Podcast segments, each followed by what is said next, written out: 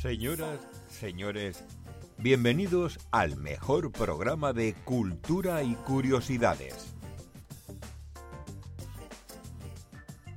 Presentado por Carlota Franco en Neo FM.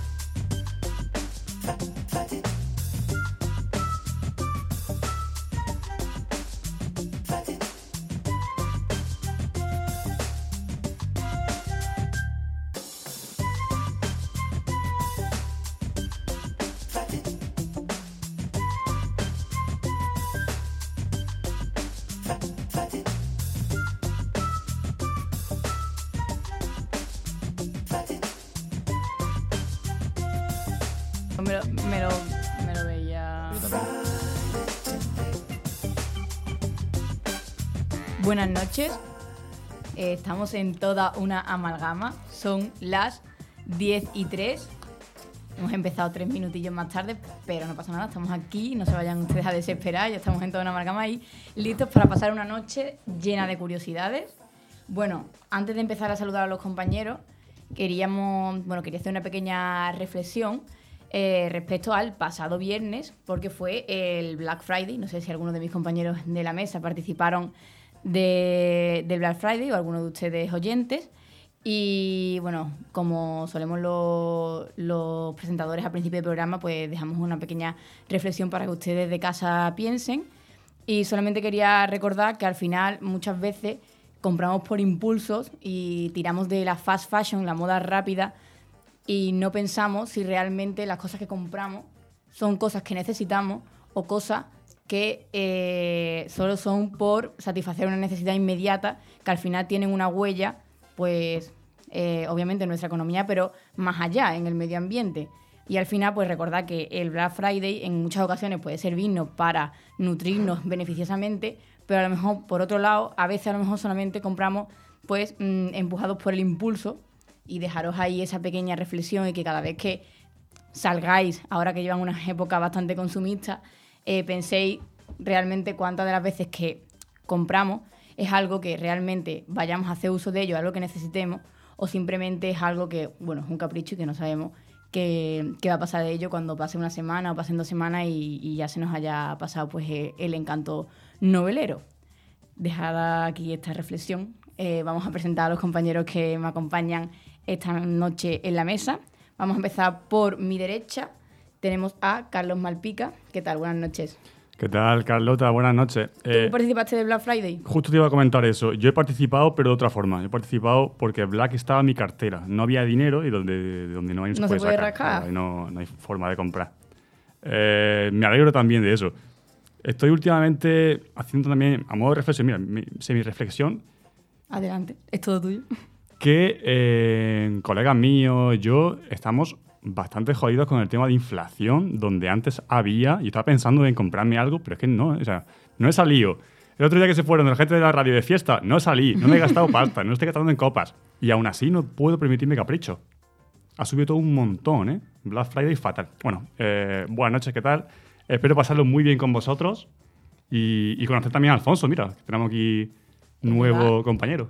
Es verdad que no, os habéis conocido todavía y bueno, aquí estáis teniendo qué mejor momento que delante del micro un martes a las 10 de la noche lleno de curiosidades. Alfonso, ¿qué tal? Bienvenido de nuevo. Yo tengo que decir respecto al Black Friday que es como decía Woody Allen respecto al, al sexo sin amor, una experiencia sórdida y degradante, pero muy satisfactoria. Eh, a mí no me importa derrochar si tengo dinero y, es fantástico, la verdad. Aunque compres sin sentido, el subidón que te da es como el sexo sin amor. ¿Y tú qué piensas, Pablo? El último compañero en la mesa hoy, Pablo Luque. Pues yo, eh, sinceramente, no participé del Black Friday y mi, mi, último arrebato consumista fue en la Feria del Libro de Ocasión. y me gasté la nada desdeñable cifra de cinco pavazos en dos libritos y listo. Bueno, no está mal, la verdad es que tenemos en la mesa aquí a personas bastante, bastante responsables y comprometidas. Es una manera de decirlo, sí. Sí, ¿no? Fino. Pues no decir un poco tieso. Hay que decirlo de manera elegante, que no se note mucho. que no se note mucho. Y luego también vamos a presentar a Alejandro Álvarez, que lo tenemos en la mesa, que además ha estado desde el primer minuto al pie del cañón porque hemos tenido unos problemillas al principio y ya están solucionados y aquí está listo para meternos todas las camas, toda la sintonía ¿Qué tal? Buenas noches. Buenas noches, Carlota. ¿Estábamos listos para aprender y para disfrutar hoy? Hombre, desde luego. pues no. Así me gusta, así me gusta, con esa actitud.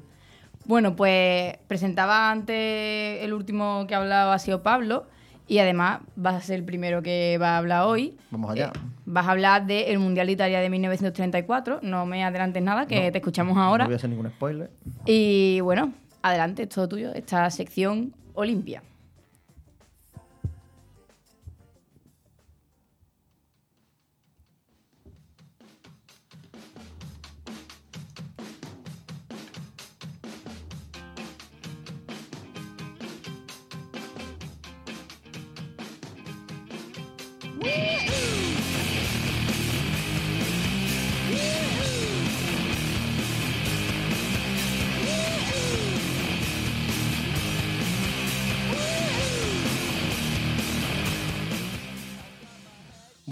Pues vamos a empezar, no sé si habéis enterado, que el Mundial de Qatar 2022 ya ha empezado. Llevamos ya la mitad, ya bastante recorrido, ¿no? Y este es un mundial que por su logo y colores casi que podría ser perfectamente el mundial del Ayuntamiento de Sevilla por la similitud del, logo de este mundial ¿no? con el nodo del consistorio. Y también es un mundial cuya mascota podría ser perfectamente el pañuelo con el que te limpias los dedos después de comerte un naranjito, en homenaje a nuestro mundial del 82. Pero bueno, dejando a un lado los chistes malos y los temas de imagen corporativa de la competición, que pueden gustar más o menos, lo que no le gusta a nadie, salvo a los propios líderes cataríes, claro, es todo lo que rodea a la competición.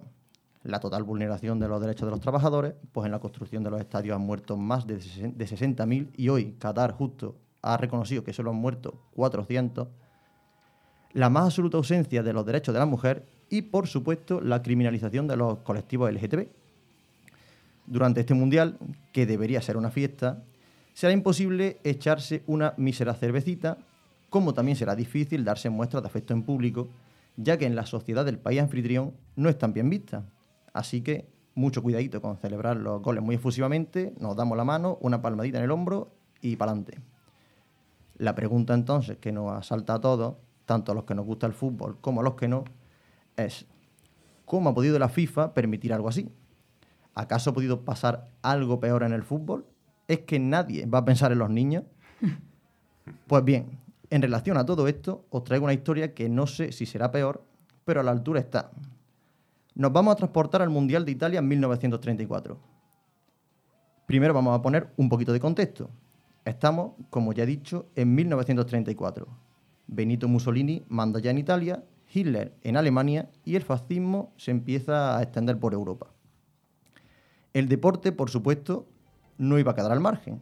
Es más, acabaría siendo en, cierto modo un vector para esta expansión, expansión fascista.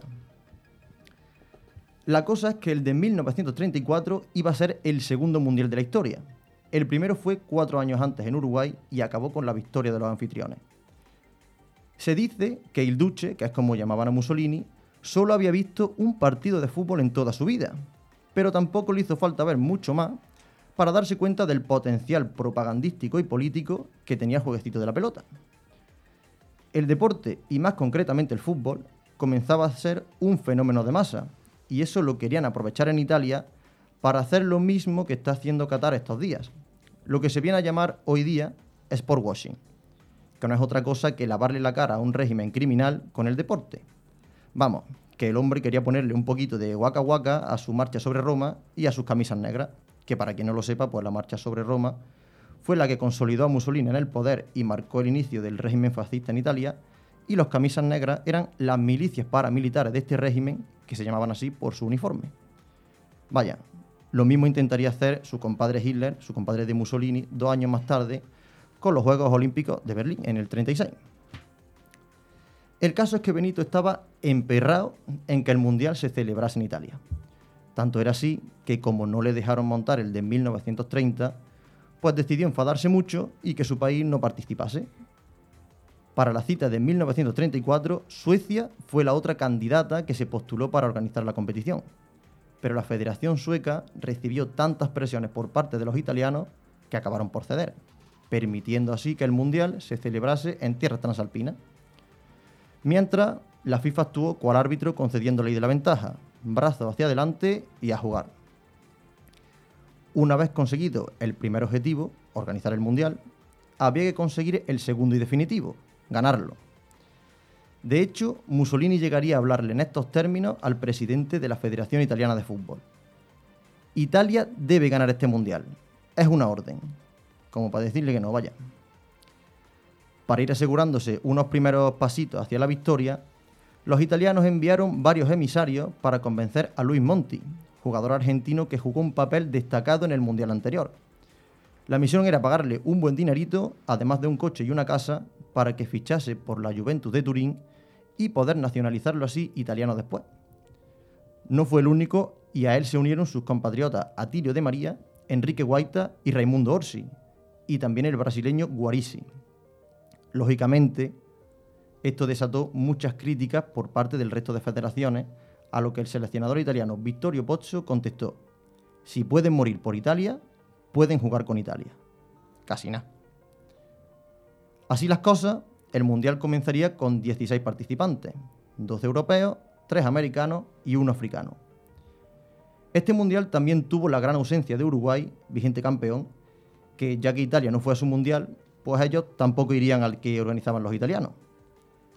Otro motivo para su ausencia era el excesivo eurocentrismo del torneo, y cosa que fue muy normal hasta el Mundial de 1950. Sea como fuere, los uruguayos se convirtieron así en los únicos campeones que no han querido defender su título. Por su parte, Italia se llenó de carteles promocionando el Mundial en los que se podían ver a jóvenes deportistas con el brazo en alto y la selección italiana comenzaba los partidos al grito de Italia, Duce, para después realizar el saludo fascista. Cada equipo pues tiene sus rituales, ¿no? Pues eso. Desde el palco, mientras, Mussolini, acompañado por los mandamases fascistas y rodeado de camisas negras, observaba el espectáculo. Uno de los partidos estrella, ojito, de ese mundial llegaría en los cuartos de final, enfrentando a Italia y a España. Y ojo, que Españita venía de eliminar a Brasil. Mucho cuidado. El partido, más que un partido, acabaría siendo una escabechina de los italianos a los españoles. Empezamos ganando, que conste, pero empataría Ferrari para los italianos mientras su compañero Siavio agarraba a nuestro portero, que era ni más ni menos que Zamora, para que no pudiese tirarse a parar el balón. El árbitro, por lo que sea, no lo vio, y como no había bar, pues ahí quedó eso. En la segunda parte, los Azzurri, los italianos, fueron a matar casi literalmente. Siete españoles lesionados.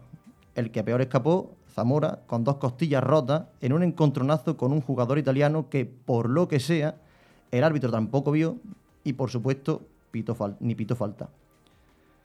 El partido acabó en empate. Y en ese mundial se jugaban los partidos los 90 minutos reglamentarios y 30 más de prórroga en esos casos. Si el empate no se deshacía, se jugaba un partido de desempate al que España iría con 7 efectivos menos. Y con menos que se volvería. En el segundo partido sufrimos otras 4 lesiones. Finalmente perdimos el partido de desempate por 1-0 y el árbitro que nos pitó, el belga Luis Baer, por lo que sea, fue expulsado del comité de la FIFA y no volvió a pitar nunca más. Las cosas siguieron su natural y deportivo curso y en semifinales Italia eliminó gol en fuera de juego mediante a la selección de Austria, una de las mejores del continente. Y por fin llegó la ansiada final. El 10 de junio de 1934 se dieron cita para el partido Italia y Checoslovaquia, otra de las selecciones más potentes del momento. El resultado al descanso era de 0-0 y cuenta la leyenda que en los vestuarios un enviado de Mussolini se presentó para decirle al seleccionador italiano que le tendría que pedir ayuda a Dios si no lograba el éxito. La típica charla motivacional, vaya. Y las cosas se pondrían aún peor para los italianos. Los checos adelantaron en el marcador en el minuto 70 y casi al final consiguieron empatar los anfitriones para acabar remontando en la prórroga. Final feliz, por lo menos para los de Italia. Ese fue el fin de un mundial para el que Italia destinó unos buenos dineros, reformó estadios y construyó otros nuevos como el Benito Mussolini, con capacidad para 40.000 personas en un alarde de humildad de Il. Pero el verdadero éxito no fue dejar la copa en casa, sino la magnífica asistencia que recibió la competición, que consiguió reunir a más de 360.000 espectadores y recaudar más de 53.000 francos suizos. El lavado de cara del régimen fascista se había conseguido bastante bien. Tras el Mundial, curiosamente, algunos de los jugadores nacionalizados como Enrique Guaita pasaron de saborear las mieles del triunfo a acabar exiliados del país italiano. Así que, vista esta historia, podemos escandalizarnos con lo que está pasando en Qatar, pero no sorprendernos. La FIFA es sospechosa habitual y reincidente. Y bueno, dicho esto, ala, a disfrutar del Mundial, que el jueves jugamos.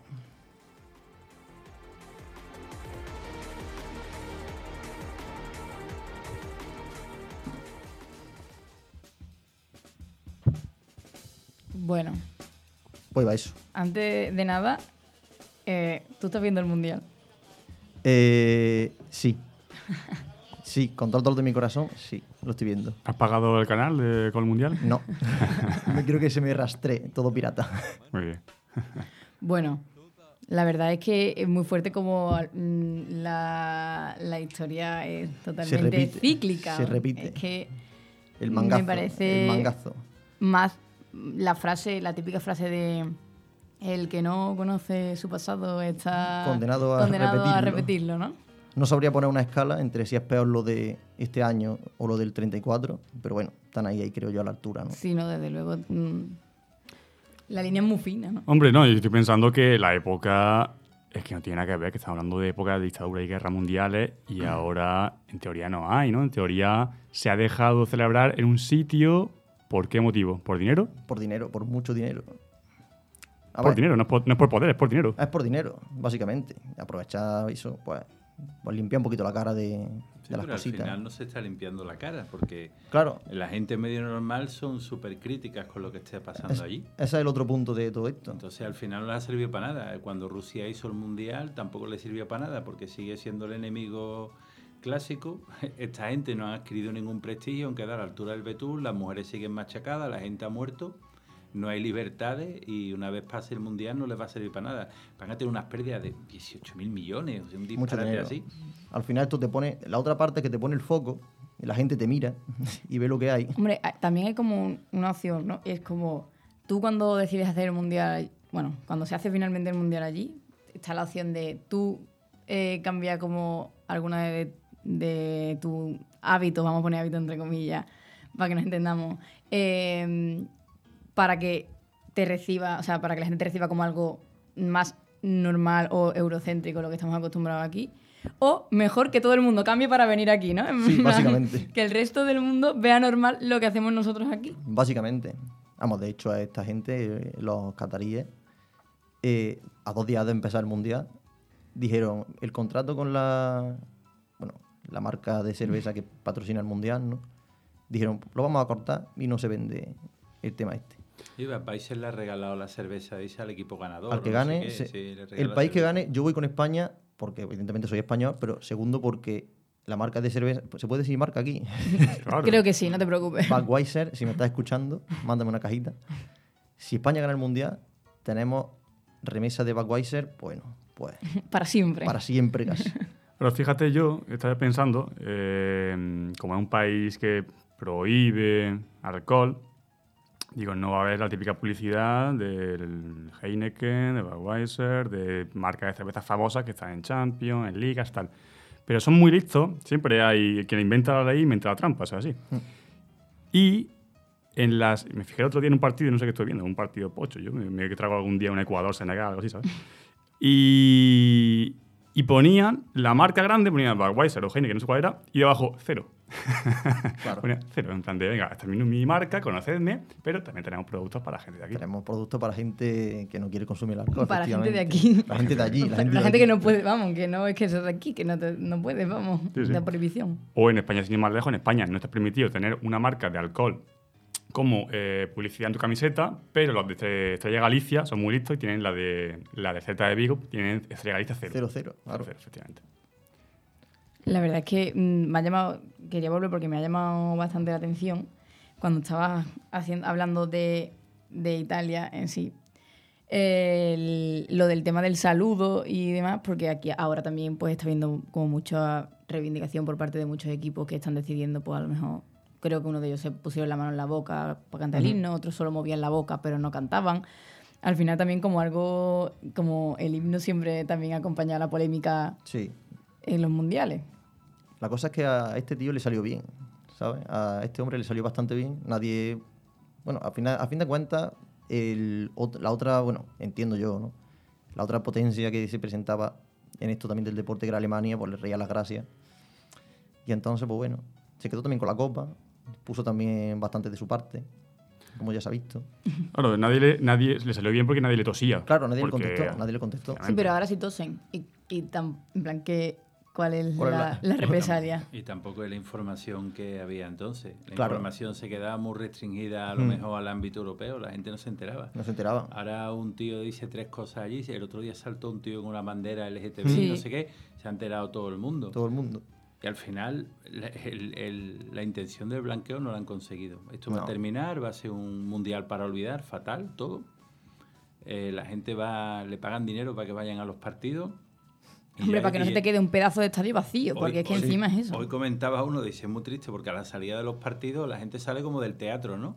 Que salen así comentando, entre otras cosas, pero no hay, no hay alcohol, no hay alcohol y como además los fans son pagados, les dan un dinero para que van, regalan entradas los trabajadores que están reventados de trabajar allí con el calor que hace, los mandan al estadio por un extra, ¿no? Entonces, que es una cosa tan ficticia, lo que pasa es que todos se han bajado los pantalones, primero Infantino. Infantino intentó hacer un lavado, no, yo soy gay, yo soy catarí, yo soy no sé qué. A ti te han untado, macho, ¿qué me estás contando? Sí, sí, claramente. Un mundial bastante de plástico. Estuvo- estaba el tío justificando lo injustificable, ¿no? Pero usted, aquí no se respetan los derechos humanos. Usted le han dado dinero a la FIFA, no sé qué, y están ustedes en el taco. Pero a mí no me venda que esto es un. Esta gente son despreciables absolutamente. Totalmente. No, es que hace 3.000 años los europeos, hace 1.000 años. Pero ahora, ahora, ahora nosotros somos un poquito más civilizados y estos siguen siendo unos animales. Vamos a decirlo de bellota, pero no se puede tratar así a la gente. Entonces, que no, al final no se ha conseguido el objetivo. No, la pregunta que sale a todo esto a raíz es siempre de, una vez que se celebra el Mundial en Qatar, ¿los países que acuden a ese Mundial están compartiendo los valores de ese país o directamente están jugando por jugar? Están, es decir, hace poco escuchaba yo que ponían en la mesa eh, una, una pregunta en plan, si Corea del Norte paga, nos llevamos el Mundial a Corea del Norte, es decir, yo creo que hay gente que se debería plantear el hecho de no haber acudido a, a estos partidos y a este, y a este Mundial claramente, porque está como Blanqueándolo, ¿no? blanqueando, sí, licitando lo que están haciendo esa gente y al final... Pero ahí estamos jugando todos, ¿no? Quiero decir. Que la cuestión claro, viene más de raíz, que preguntarse ahora no tiene sentido. Tendría sentido Mm. Me- preguntarse por qué la gente ha permitido que Me se vais juegue a en Qatar. perdonar la gente, que, la gente que, que está viendo el mundial, obviamente, porque está en todo su derecho. Pero eh, igual que los, los equipos que están jugando, los que lo, están, Claro, los que lo gente que lo estamos viendo, eh, si nadie lo viera, por ejemplo, nadie jugaría. Bueno, quiero Les decir, al final. igual, les da igual. Ellos ya han dicho que van a palmar dinero, les da igual. Los ingresos de televisión para ellos les da igual. A ellos no les importa. Da absolutamente igual.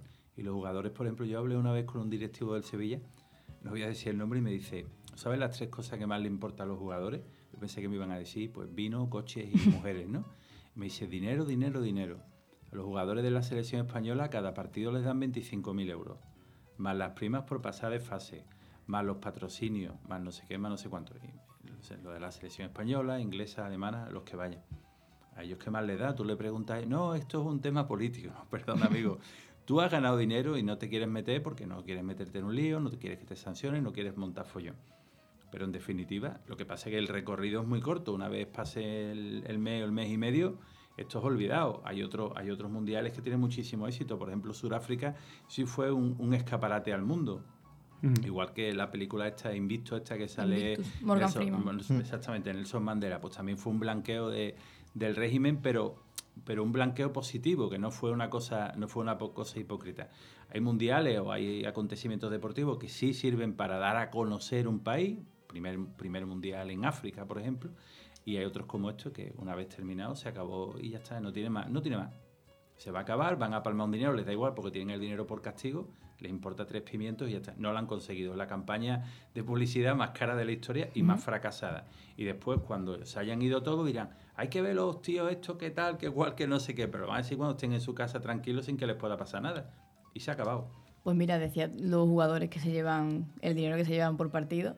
Y al final, ¿qué, qué media de edad tiene la selección española? ¿Qué media de edad tenemos nosotros? Y tú diciendo que nosotros no tenemos dinero. Es que teníamos que ser jugadores, Carlos. Yo también- yo también digo- jugadores de la selección española o de un equipo de fútbol. Yo Pero también es que te- Dios no metió en ese don. Yo tengo... eh, Bueno, yo- ni ese género, porque Está bien que me menciones, Carlota, porque yo soy un histórico en el parque de mi, de mi pueblo, pero, pero ah, yo veo a Gaby y Gaby con 18 años, ese tío me tumba ahora mismo, ese tío es- tiene un talento increíble y otro también, los chavalitos jóvenes de allí, que son buenos, que son gente muy buena. Hombre, claro, yo no lo niego que sean ojo- buenos, si no, no estarían allí. Ojo a Gaby, próximamente rey de España, ¿eh?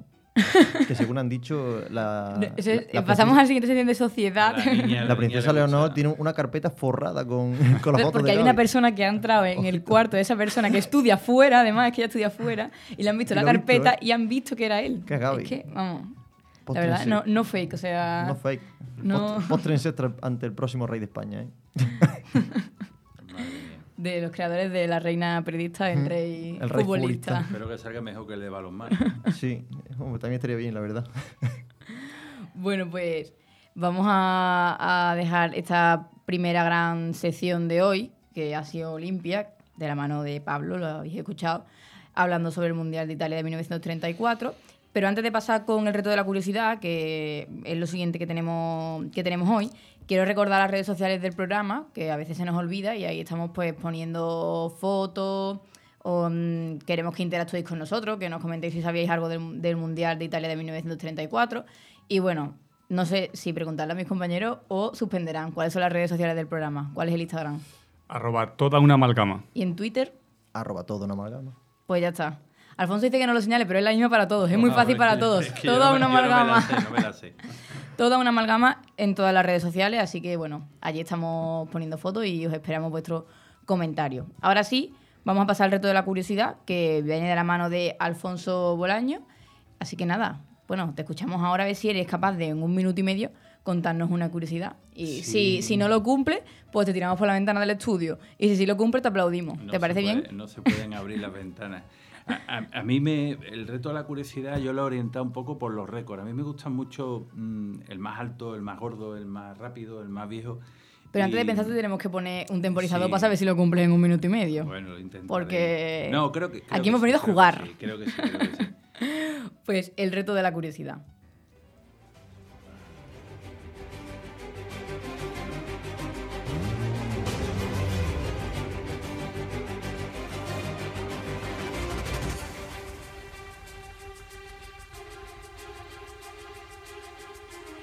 El reto de la curiosidad. Vale, como yo iba para, para filólogo, parece que me rajé, siempre me han llamado mucho la atención los, los lenguajes artificiales y, y por otra parte, como digo, los récords de las personas. Eh, hay un tipo que se llamaba eh, William James Siding, algunos, a lo mejor Sidis, perdón, a algunos les sonará, que en teoría tenía el, el ha tenido el coeficiente intelectual más alto del mundo. Una, una persona, los que estamos aquí, entiendo que estaremos un poquito por encima de los 100, 110, por ahí, que es lo normal. Este hombre, más, más, ¿no? Más todavía. Este hombre en teoría tenía en torno entre 250 y 300, o sea, muchísimo más que Einstein. Aprovecho para decir, como curiosidad, dentro de la curiosidad, eh, los dos actores que tienen más cociente intelectual son James Wood y Sharon Stone, que forman parte de la asociación Mensa, que es esta de, superdotados intelectuales. Bueno, pues este tío, este tío era, súper curioso. A los 18 años ya podía leer el New York Times, ¿vale? Perdón, a los 18 meses quería decir. Eh, a los 8 años ya hablaba 8 idiomas. El inglés, el latín, el griego, el francés, el ruso, el alemán, el hebreo, el turco y el armenio. A los 7 años eh, inventó uno, que es el que a mí me interesa, que es el Bendergut.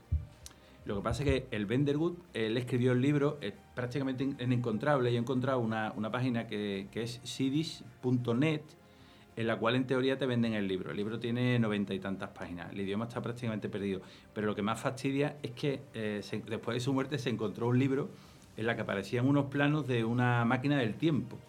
Y lo fastidioso de todo es que los planos están en Bendergut.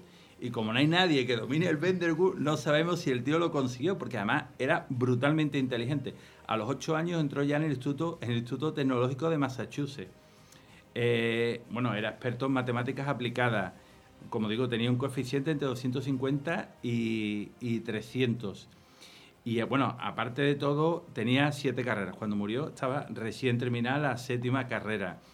Eh, escribió tres o cuatro libros cuando tenía cuatro años. Y bueno, y aparte del dominio de los idiomas. Eh, lo que pasa es que este hombre, como era tan opaco, como era tan opaco, bueno, no tuvo relaciones personales, no tuvo jamás pareja ni nada, pues la verdad es que todo estaba prácticamente encripta- encriptado. Y el Bendergut prácticamente está perdido. Se puede conseguir el libro. Eh, yo tengo aquí algunas frases, os puedo, os puedo contar hasta 12, porque él decía que todo, todo el mundo estaba basado en el número 12. Eh, lo voy a decir en Bendergut, el acento que hay que perdonarlo. Eis, duet, tre, quar, quin, sex, sep, o, oe, porque el 8 se dice de dos maneras, non, ecen, elevenos, dec y eidec. Esos son lo- los 12 primeros números y alguna palabra más por ahí. Tengo alguna frasecilla. Lo que pasa es que el acento es, por ejemplo, y las frases son un poco absurdas, ¿no? El arquero obscurece. De toxoteis obscurit.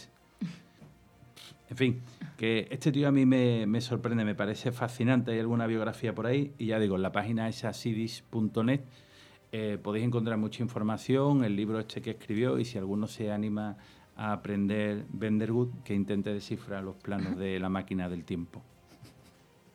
¿Cómo ha ido el tiempo? La verdad es que te tenemos que aplaudir, le aplaudimos. No te tiramos por la ventana. Bueno, la verdad es que me, me, me he quedado muerta con lo de los 18 meses leyendo el, el New York Times. New York ¿Cómo se puede leer con sí, sí, 18 sí. meses el New York Times si no sabes leer? Bueno, él sí sabía leer, claro. Qué absurdo, tío, que parece como... Hombre, como- con ocho años, ocho idiomas y el tío experto en astronomía, en anatomía. Eso Y siete carreras, o y sea, siete carreras, sí, sí. Y porque murió con fuerte. 46 y llega a durar un poquillo más. Uno se la saca todas las que existen. y crea una. Efectivamente, efectivamente. Y un propio y un idioma que, bueno, eso ya... Un tío muy curioso, muy curioso. Es, es muy interesante la historia y, hombre, crear un, un lenguaje de la nada. Por eso yo en la segunda parte hablaré un poco de los lenguajes Eso te iba a decir, te tienes que animar algunos- un día a traer una sección grande sobre este hombre. Nos has dado una pequeña píldora en el reto de la curiosidad. Ahora otro día ya nos tienes que... Es que nos has dejado con las ganas. El tema es que la, la página esta, sidis.net, y, y no estoy haciendo publicidad porque en realidad es una cosa ya para friki realmente, Ujú. Eh, todos los libros están en inglés. Entonces, si alguno quiere... Esto es un- una especie de legado que mantiene la familia. Pero está guay, está gracioso y además Hombre, está, bastante curioso, Está curiosete. Lo de la máquina del tiempo a mí me pone. a mí Hombre, me claro. pone. Lo que pasa es que nos ha dejado con las ganas de que, bueno, ojalá alguien que nos esté escuchando se anime a aprenderlo y sea capaz de retomar, retomar lo que dejó. Es muy complicado, pues tenía, el tío se inventó conjugaciones, tenía ocho conjugaciones, algunas eran conocidas, por ejemplo, el indicativo, el potencial y tal, pero se inventó incluso una conjugación nueva que, que se, diría en inglés truncable, que es algo así como, nosotros traduciríamos como eh, forceable, una cosa así, y y después además tenía los, los verbos eran más parecidos al japonés, porque el tío también aprendió japonés más adelante, mezclaba varios idiomas, entonces el idioma era difícil. Tenía un Y- poquito de inspiración de todo. Sí, sí, sí, él, él mezcló todos los idiomas. Entonces, un tío, un tío curioso. El padre lo educó en casa y, y bueno, y, y pretendía que el niño fuera una especie superdotado. Además, su padrino era William James, que era uno de los padres de la psicología. En fin, una cosa curiosa, curiosa. Hay una amalgama, eso es una amalgama, Una de amalgama. conocimiento. Nunca mejor dicho.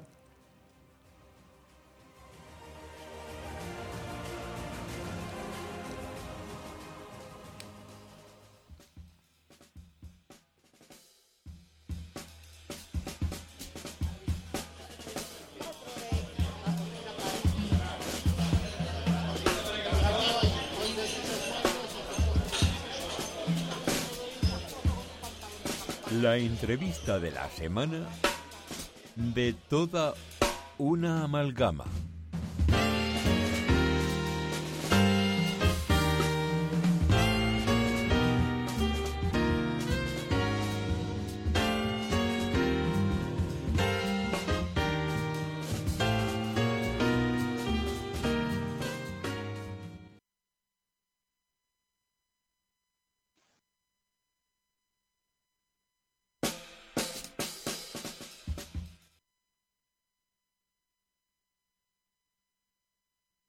Bueno, pues.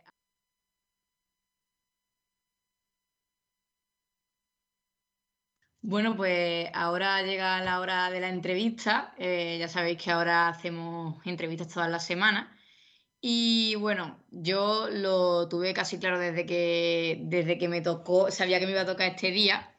Eh, tenía ya puestas los ojos en a quien quería entrevistar.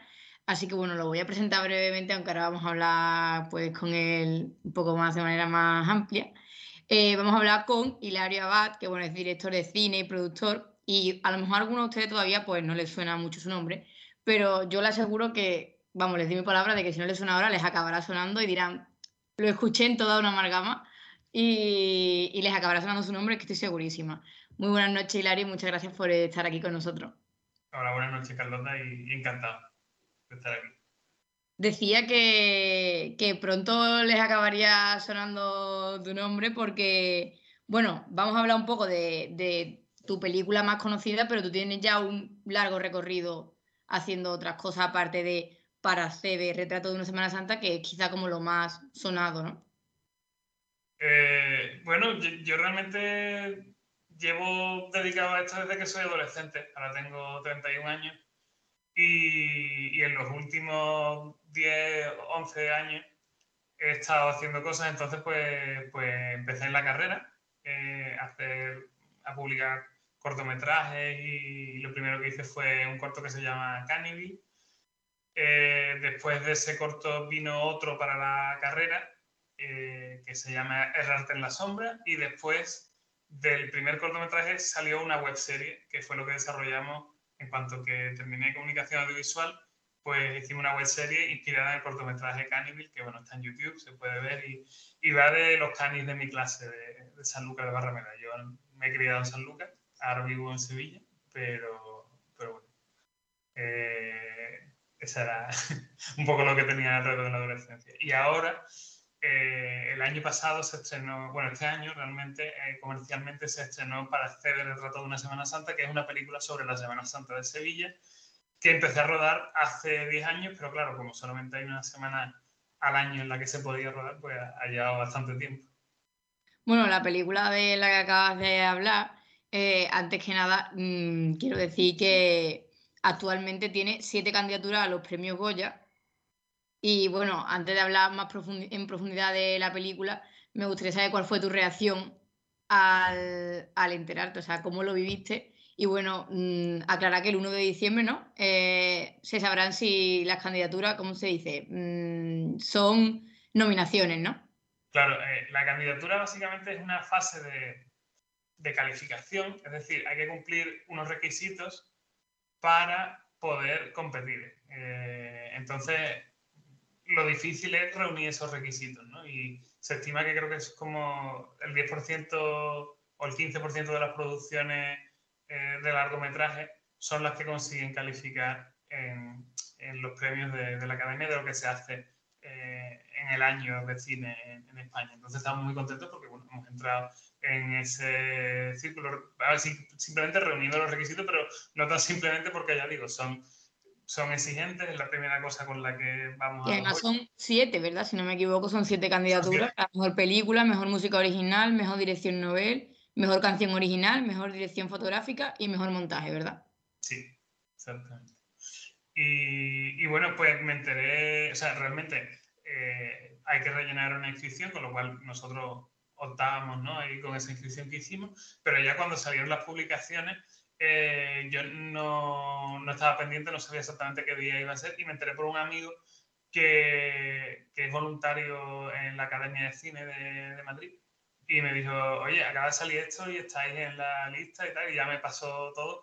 Y del tirón lo publiqué en redes sociales y en ese momento, mm, o sea, como que, que no lo medité mucho, lo compartí y como que la, la sensación de cómo lo he vivido ha sido un poco de, del retorno que me ha dado mm, la publicación que hice, que ha sido bestial. O sea, ha sido lo que, creo que lo que sin duda más eh, repercusión ha generado, eh, así en redes sociales al menos, de, el momento un poco en el que me di cuenta también de cuánta gente había visto la película a lo largo de estos meses y que y cuánta gente se alegraba, ¿no? Por, por porque estuviéramos en los Goya.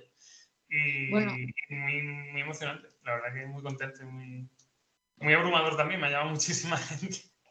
Claro, porque decías que muchísima gente um, se nota que ha visto la película o que estaba pendiente o que así se interesaba por la película.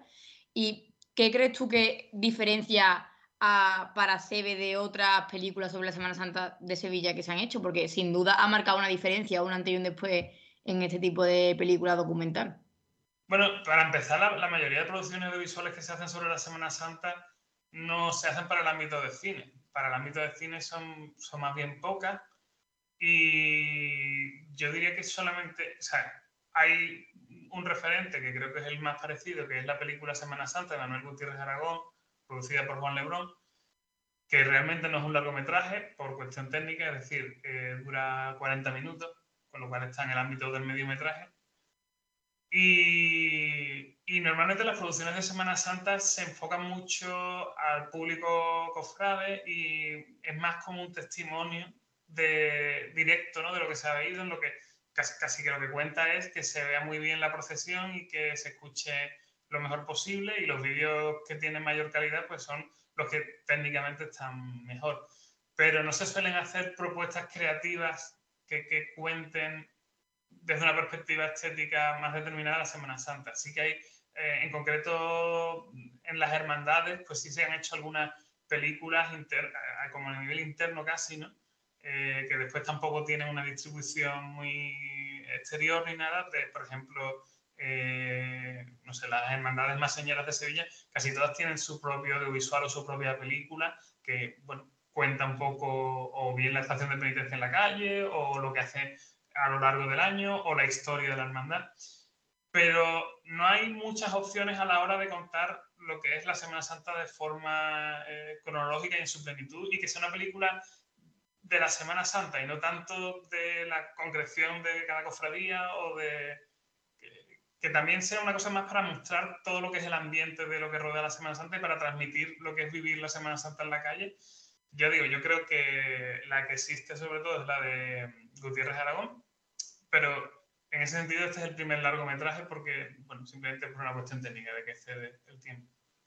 Y has dicho antes que las otras también muchas veces estaban como enfocadas a la gente como cofrade o interesada en la Semana Santa. ¿A qué perfil dirías que está enfocado para CB? ¿A algo más amplio? Pues mira, yo creo que eh, la película, por un lado, sí que está hecho en general para Sevilla, es decir, no, no es... Eh, e intentar que se vea la ciudad y que se vea la gente de la ciudad y que sea una cosa reconocible incluso para gente que a lo mejor por razones tipo no le gusta meterse en bulla o, o simplemente no le interesa porque la agobia mucho, porque tarda mucho o lo que sea, me parece que es una buena forma de acercarse a cómo, cómo se vive el estar ahí metido en, dentro de, de la Semana Santa esos siete días. Y también por otra parte creo que al no tener diálogos, no tener una narración, al no al no ser una cosa explicativa, sino que, que mucho, tiene mucho más de sensorial y de ponerte ahí como si fuera una experiencia en la que simplemente hay imágenes, sonidos eh, y, y, no hay una intelectualización de lo que estás viendo. Eso ayuda a que una persona que no tenga ese contexto pueda acceder a las emociones que se viven. ¿no? Porque eh, de nuevo, si hay documentales en los que se te cuenta, en plan, esta talla es del siglo XVI y es de las más antiguas que tal y, pertenece a... Pero claro, eso es, eso es al final un montón de datos que no tienen nada que ver con lo que uno experimenta cuando está en la calle. Y esta película va de eso. Entonces, eh, el público es amplio en el sentido de que lo que la gente que creo que le puede llegar esto es simplemente la gente que, que tenga esa sensibilidad eh, para apreciar la música y la imagen. Y es muy amplio, porque para empezar, estamos viendo imágenes religiosas que, que pertenecen a la iconografía de, del, barroco, de, del catolicismo, y eso está súper extendido. Entonces, eh, por poner un ejemplo de gente que lo entiende muy fácilmente, en América Latina se puede entender muy fácilmente, porque la Semana Santa de Sevilla se exporta eh, a otros muchos lugares ¿no? de, de, todo el mundo hispano. Eh, también una persona de Polonia puede entender perfectamente, yo creo, esta película, aunque sean, por supuesto, son, ah, son cambios culturales y se ven, pero yo creo que el prisma religioso de por sí eh, ayuda mucho a entender esa idiosincrasia. Y después, el otro prisma que creo que hace que la película sea entendible por gente de fuera es el, el el rito en sí, ¿no? Porque al fin y al cabo, en otras culturas, al final existen cosas similares. Es verdad que no, es lo mismo, pero eh, en Asia hay festivales que, en fin, eh, sin entrar en detalles en concreciones culturales, hay cosas que, que, que, las emociones, de alguna forma, sí pueden reconocerse, yo creo, aunque tú estés viendo, es decir, tú puedes ver un documental de de eso, de un, un, evento religioso y esa solemnidad y esa eh, riqueza de emoción y esa profundidad espiritual, yo creo que se puede apreciar aunque tú no pertenezcas a esa cultura. Por eso creo que la película funciona bien para un espectro amplio, amplio de público, porque eh, a pesar de estar mostrando todo lo que es muy local, lo hacemos de una forma que no lo etiquetamos todo el rato. Entonces, pues hay como más espacio para que tú puedas interpretar un poco lo que quieras. También escuché que en otra entrevista eh, comentabas que también intentaste como dar una visión a, también del espectador, como que no se olviden solamente lo que era la procesión y demás, sino también los sentimientos de la gente que lo ve. Eh, ¿Cómo ha sido eso durante 10 años? Porque en realidad lo que es la procesión en sí no cambia en los 10 años, eh, y, pero ¿Ha, ¿Ha, sido fácil seguir esa línea cronológica de año en año y mantener el hilo? Porque me parece algo súper curioso que además encima hay dos años en medio, que son los dos años de la pandemia. Sí. Eh, o sea, cuando digo cronológico, básicamente yo lo que he hecho es crear una Semana Santa inventada, que es una sola Semana Santa compuesta de trozos de Semana Santa de distintos años. Entonces, los pequeños detalles hacen que cada Semana Santa sea distinta en lo externo y la vida personal hace que cada Semana Santa sea radicalmente distinta. Digo, de las vivencias personales que puede cada uno vivir cada año, porque le estén pasando X cosas en, en su vida. Eh, entonces, el reto era plantear eso, plantear un, un mural eh, en el que estén esos momentos de la Semana Santa pero eh, ir alternando distintas emociones que, que, yo asocio a momentos de la Semana Santa, ¿no? porque no es lo mismo cómo se vive, por ejemplo, la primera noche, que sería la del Domingo de Ramos por la noche, ¿no? a, a cómo se vive la madrugada. O no es lo mismo cómo es el sol del martes santo que cuando el viernes santo se percibe ya una sensación de agotamiento, de cansancio y también mmm, hay una solemnidad y una bueno, es un momento de luto, ¿no? El, el, Viernes Santo. Ese tipo de sensaciones que yo creo que, están, que se perciben muy sutilmente cuando uno vive la Semana Santa, eh, son las que van guiando el guion y las que me han guiado a mí a la hora de tomar las decisiones de qué muestro y qué no. Y cómo se debería de sentir el espectador en cada momento. Entonces, eh, digamos que yo selecciono las imágenes de espectadores que creo que van en esa línea. Y a mí me interesa, por ejemplo, eh, el Domingo de Ramos, me interesan niños que estén, eh, por ejemplo, comiéndose un, ¿cómo se dice? Un, no me sale, un algodón de azúcar, ¿no? Que es como una imagen muy típica de la Semana Santa y todo eso. Y el Viernes Santo, pues me interesa ver más a gente quizás de mediana edad, un poco más cansada. Eh, es representar también en el público lo que creo que cada día eh, puede, puede llegar a inferir. Hay varias analogías que están muy presentes en la literatura, pero no están tan llevadas al cine, que, que creo que están presentes en la película, ¿no? Como por ejemplo el hecho de ver la vida, o sea, como ver la Semana Santa como un reflejo de la vida humana y ir desde la infancia eh, hasta, hasta la muerte, ¿no? Y, la resurrección, claro, en, el prisma cristiano. Entonces, eh, ese, por ejemplo, sería un discurso. Otro discurso es ese de que eh, la Semana Santa es algo que de alguna forma te puede hacer viajar en el tiempo en el sentido de que ves los mismos fenómenos un año después de otro y otro y te acuerdas de otros momentos de tu vida en los que a lo mejor estabas con una persona que ya, que ya no, no, vive, ¿no? O te acuerdas de un contexto que tenías completamente diferente y es un espacio de reflexión. Yo creo que la Semana Santa, una de las cosas más em, que más nos aportan o que tenemos ahí mayor riqueza patrimonial es que es un espacio de reflexión colectiva y casi de meditación, porque es la observación de la belleza y de, de esos momentos que de verdad nos damos para contemplar sin otro propósito. Es decir, vamos a ver las cosas bien. Fin. Y eso sucede muy, muy pocas veces, ¿no? En la vida cotidiana en la que siempre estamos intentando cumplir un objetivo de trabajo o de, de ocio o de tal. Y esto más que ocio es, ya te digo, yo creo que tiene mucho que ver como con la meditación casi.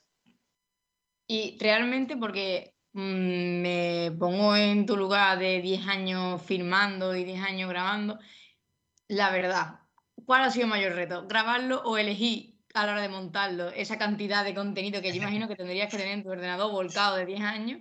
Elegí que sí y que no, porque imagino que has tenido que descartar muchas cosas que merecían también la pena. Claro, creo que en esa pregunta se nota, se nota vuestra profesionalidad también, porque efectivamente lo más difícil de todo es el montaje, sin duda. Es decir, grabar tiene sus propias complicaciones porque bueno, es difícil y es duro grabar en la calle muchas horas y, y te pueden fallar un montón de cosas y, y sí, es, es extenuante grabar en la calle. Pero intelectualmente es mucho más difícil montar y seleccionar qué es lo que va. Eh, o sea, yo tenía un triple puzzle que era, por un lado, el, el, momento de la luz del día, es decir, desde que el sol sale hasta que se pone, pues vas pasando por distintos momentos y había que guardar, un, como, yo, como la decisión era guardar la cronología, pues si tienes una imagen en la que la luz está más baja que otra, pues ya no, no. Entonces, por un lado estaba ese orden que había que respetar. Por otro lado estaba el orden de, las cofradías que salen cada día y de las horas a las que están por ciertos recorridos, porque yo soy muy papista con todo esto, porque como que desde pequeño llevo yendo a la Semana Santa de Sevilla, entonces la tengo muy dentro de la cabeza y, como que si pongo una cofradía en un sitio que no debería estar a esa hora y tal, pues me explota la cabeza y, no podía. Entonces me autorrestringí con que también tenía que coincidir con que fueran los horarios reales a, los que aproximadamente las cofradías estuvieran en los sitios que tenían que estar. Y, y por último, había un orden emocional de la película. Es decir, tú no puedes tener una escena que, de pronto es de júbilo y de procesión y tal, y después meter una, procesión que va en silencio, súper sobria. No, no, puedes casar esas dos cosas en la misma secuencia porque entonces mmm, deja de tener sentido la narración. Entonces, con esas tres condicionantes es con los que, al final, fíjate, los condicionantes también es lo que me han ayudado a encontrar camino para mmm, navegar en las ciento y pico de horas que tenía de metraje.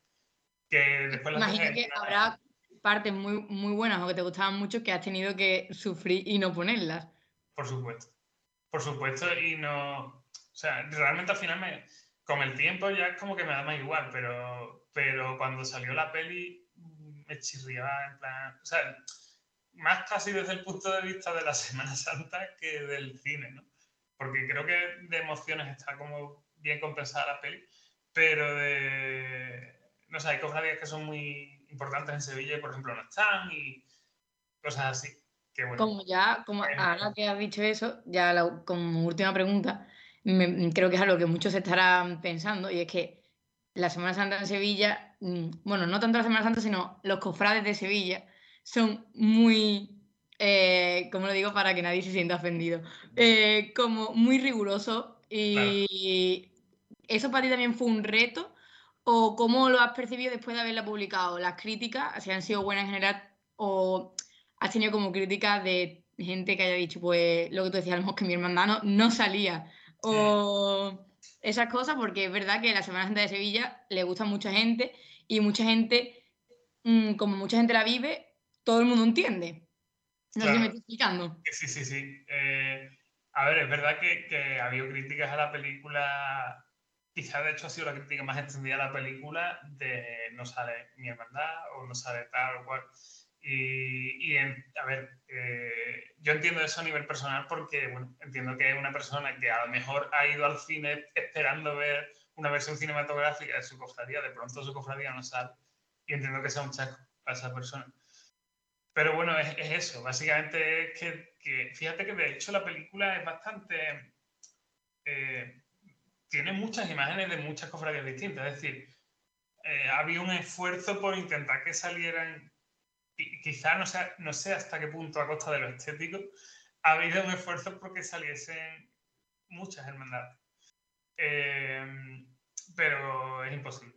es imposible. Es que es demasiado grande. La Semana Santa de Sevilla es, es enorme.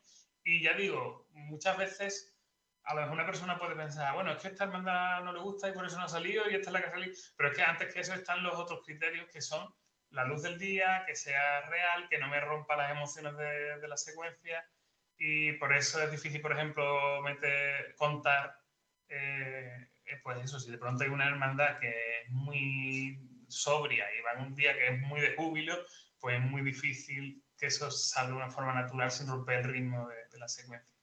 Pero bueno, pese a todo, no, la verdad que ha sido una crítica inicial, creo que en general el público, el público, el público desde la Semana Santa, la verdad que ha cogido súper bien la película estoy muy contento y muy agradecido. Y, y, ha sido casi más una cosa, yo creo que eso, ¿no? De la expectativa que podía tener cada persona. Y creo que, por cierto, le pasó ya también a la película de Gutiérrez Aragón, que, por ejemplo, no, no tenía el miércoles santo. Y, y, bueno, tuvo la gente que salía el miércoles santo, pues claro, se le echaron encima. Pero bueno, al final es una cosa que creo que es anecdótica, conforme va pasando el tiempo. Pues ya solo nos queda desde toda una amalgama desearte mucha suerte eh, para el 1 de diciembre y que ojalá el día de los Goya podamos verte por allí y sobre todo, más importante, recogiendo alguna, alguna estatuilla. Y nos sentiremos muy orgullosos de haberte podido tener aquí entre nosotros el día de hoy. Muchas gracias por prestarnos tu Muchísimas minuto. gracias, súper agradecido de, de, esta entrevista y, nada, que vaya súper bien el programa, de verdad que sí. Un abrazo. La oveja negra. Bueno, pues después de esta entrevista maravillosa que acabáis de escuchar, ahora vamos con la oveja negra, que también la acabáis de escuchar, y nos la trae Carlos Malpica y va a hablar de Sumeria. Así que, bueno, cuando quieras, todo tuyo.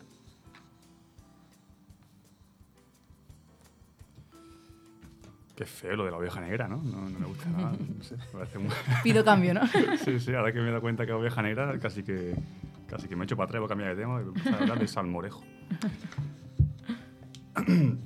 bueno, como siempre, picadito, ligero, curioso, entretenido. Es de naturaleza humana preguntarse. Preguntarse acerca de dónde venimos, a dónde vamos, quiénes somos, cuándo dejaremos de ser. La verdad es de nadie, pero como siempre por mis acciones, la conjetura y la suposición son bienvenidas. La que toca responder hoy es ¿de dónde venimos? Se habla de un Dios creador, un Big Bang, una existencia sin origen, pero no vamos tan lejos. La pregunta sería más bien ¿por qué somos como somos? Y toca mencionar el concepto de civilización. Lo he buscado en la RAE, lo tengo aquí. Dice la RAE, civilización, conjunto de costumbres, ideas, creencias, cultura y conocimientos científicos y técnicos que caracterizan a un grupo humano en un momento de su evolución. La forma que tenemos de procesar y almacenar información, así como dato aparte, se llama un proceso mental o un proceso cognitivo. Sin querer desviarme mucho del tema, hay cuatro básicos procesos cognitivos. La percepción, la atención, la memoria y la emoción. A medida que pasa el tiempo es común mecanizar procesos mentales, pero qué interesante que es poder ver a alguien que realiza una acción por primera vez. Yo os pregunto, ¿recordáis la última vez que habéis hecho algo por primera vez? Sí. Tienes la palabra, Pablo. Sí, ¿No se te escucha? ¿Sí? sí, me acuerdo, me acuerdo. Me acuerdo de la eh, última vez Que has hecho algo que hice por algo por primera, primera, vez. vez. que fue hace, bueno, una semana, cuando vine aquí a mi primer programa. Eh, Yo mira. me acuerdo cuando comí chino con el equipo de toda una amalgama este fin de semana. Nunca había Es- comido chino antes. ¿Nunca has comido chino antes? No, esa fue mi primera, última vez. No me digas. Te lo prometo. ¿Y por qué no has probado chino antes? Porque estaba esperando hacerlo con el equipo de toda una amalgama. ¿Te ha gustado? El que el chino o el equipo de toda una amalgama. No me he preguntado por el equipo de Zona Amalgama, me he preguntado por No. el chino esta vez. sí, sí. Mis expectativas fueron muy bien. ¿Lo mejor Lo mejor, de la comida china? a mí me gusta el arroz. Bien. Probaste el último chupito, el chupito que pusieron al final. Hombre, también. ¿Estaba bueno? A mí me gustó. Estaba horrible. A mí me gustó. Estaba horrible. Era salsa de soja con alcohol. Era Bueno. asqueroso. es que a mí me gustó. Alfonso, ¿recuerdas algo? La primera vez más reciente, una pequeña reparación en el hogar, en mi casa que la voy montando poco a poco y un, un tema del cuarto baño. Pensé que no era capaz y, y aunque acabé con las manos sucias y, y- y me costó seguramente más de lo razonable, pues bueno, hice mi pequeña reparación y me sentía muy orgulloso. Porque De- pensé que no era capaz de hacerla. ¿De qué era, si se puede preguntar? En el cuarto baño, sinceramente, se, se había, se había salido, se había salido el bidet. y, y tenía, y tenía que conectar una tubería y, y aparte, bueno, sellarlo con silicona y en fin. Y me salió. Eh, hermanita, salió- entonces, ¿no? Madre mía. No lo sé, no lo sé. Últimamente estoy aprendiendo. He sido capaz de arreglar una lámpara, de conectar unas cosas. Bueno, también arreglé un enchufe también del cuarto baño, en fin, porque es una casa antigua y la estoy arreglando poquito a poco. Es lo que me puedo permitir. Y me da mucha satisfacción, la verdad. Yo diría que la- el tema de persianas, las antiguas, es pesadísimo de arreglar. Yo he arreglado un par de ellas, es pesado, porque se te caen las baldas, tiene que tenerlas fijas, un sujeto, es bastante pesadete. Pues bien, imagino que fue esa curiosidad o esa ilusión, igual que, que os comento aquí ahora de la primera vez, junto a la necesidad del saber, la que desarrollaron, por ejemplo, la arqueología, a historiadores o llevándolo más allá todavía a físicos, astrónomos o filósofos. A lo que iba. Está claro que uno de, de los que hicieron muchas cosas por primera vez fueron los sumerios, la considerada primera civilización de la Tierra. Se tienen datos de restos arqueológicos que datan de hace más de 6.000 años, pero no se considera hasta el periodo Uruk, que consta de aproximadamente del 4.000 a.C. al 3.200 a.C. Sumeria no es tu prima María, la choni del pueblo. Sumeri es, es, una región en el sur de la antigua Mesopotamia, entre los ríos Éufrates y Tigris, seguro que os suena. Por casualidad o por desgracia, los territorios asociados a primeras civilizaciones han sido bastante castigados, ya sea por situación geográfica o por guerra y conflictos de interés. Sumeria caería en el actual Irak y bueno, ya sabemos cómo está Irak. Lo bueno de ser el primero en algo es que tiene mucho margen. No pueden criticarte porque no hay nada mejor. Tampoco peor, pero no lo hay. Así que evidentemente los sumerios se vieron en la obligación de innovar. De manera que, por ejemplo, cae sobre ellos el mérito de crear la primera forma de escritura. Eran unas tablillas de arcilla que se utilizaban para representar bienes. nació así la denominada escritura cuneiforme. Y con la escritura llegó el primer chiste registrado. Bueno, dicen que es un chiste, yo tengo aquí escrito, a ver si lo comentamos. Data del 1900 a.C. Cito textualmente la traducción del chiste, a ver si nos reímos todos. Algo que nunca ha ocurrido desde tiempos inmemoriales. Una mujer joven no se tiró un pedo sobre las rodillas de su marido. ¿Gusta el humor Escatológico. ¿no? escatológico sumerio? A mí sí. Igual que el chupito del chino, a mí sí. aprobamos, aprobamos. ¿no? Eh, yo, la verdad que quiero decir, está bien porque eh, es un invento el humor gráfico, mental, o sea, una representación bastante desagradable, graciosa. Mucho corrido, mucho corrido. Socorrido. Y ya os pregunto también, pues, el mejor chiste que habéis escuchado últimamente, que, que recordéis. Aquí los andaluces, la fama. Yo para los chistes, la verdad que soy malo eh, para acordarme de ellos. Cuenta- que, Cuéntate uno. no, no, no quieras, no quieras eso. Seguro que es mejor que de los sumerios, ¿eh? Seguro. Seguro. Y no, no lo cuento porque no sepa contar los chistes, sino porque no me acuerdo nunca de los chistes. Y mira que me cuentan chistes buenos, ¿eh? pero nunca me acuerdo porque yo soy más de reírme con las cosas de, de que salen así de, de corrido, ¿sabes? De alguien, no alguien que se cae por la calle, pero a lo mejor alguien que hace un comentario ocurrente en un momento, ¿no? Alguien que se cae por la calle también. Una mujer que se pega un, un peo en la, en la rodilla de su marido. ¿Lo has visto alguna vez eso? Tiene que ser No, gracioso. No, A a mí hay un chiste que me gusta mucho, no, no, no sé si es bueno o no. Es dos animales, dos animales se encuentran en un cruce de camino y le dice uno al otro, ¿tú, ¿tú qué animal eres? Dice, yo soy un perro lobo porque mi madre es un perro y, mi padre es un lobo. Dice, ¿y tú eres? Dice, yo soy un oso hormiguero. Dice, vete a tomar por culo ya. Bueno. A mí, me, gu- a mí me gusta mucho, siempre lo cuento. A mí siempre que me preguntan, cuando no me acuerdo de ninguno, yo siempre cuento el que dice, ¿viste el apagón de anoche? Y dice, no, estaba toda oscura.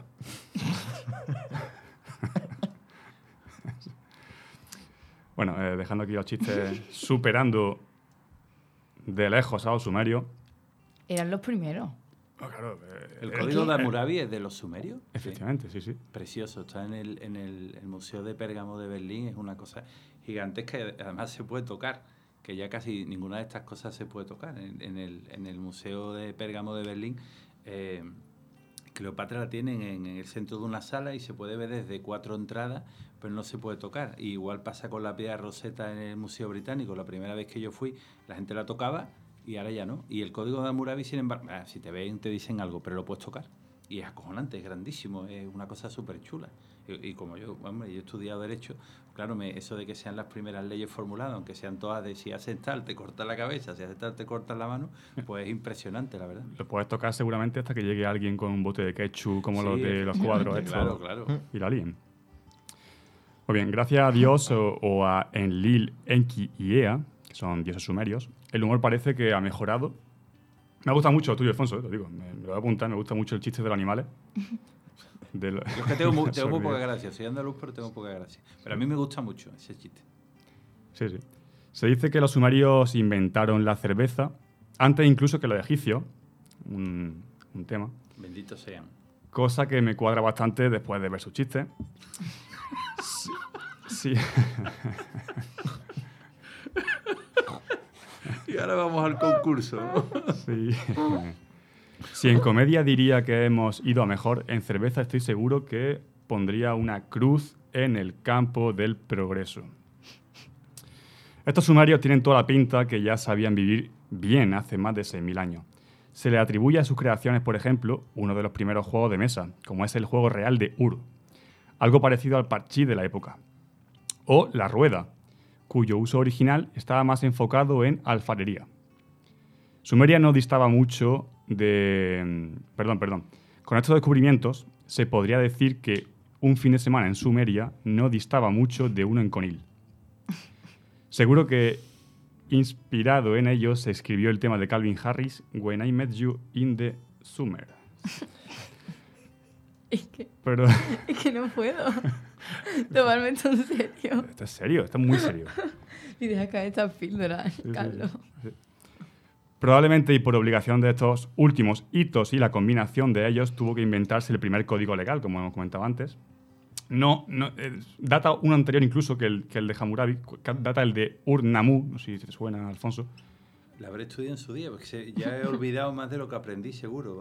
Pues tres siglos después, justamente del Ur-Nammu, salió el código de Hammurabi. Y yéndonos un poquito más adelante en el tiempo, cabe mencionar la cultura mesopotámica, que traigo aquí un par de curiosidades y similitudes de su cultura. El rey Nabucodonosor II quiso hacer un regalo a su esposa Amitis, que demostrase su amor por ella y le recordara las montañas de su tierra. Fue así como se creó una de las maravillas del mundo antiguo, los jardines colgantes de Babilonia.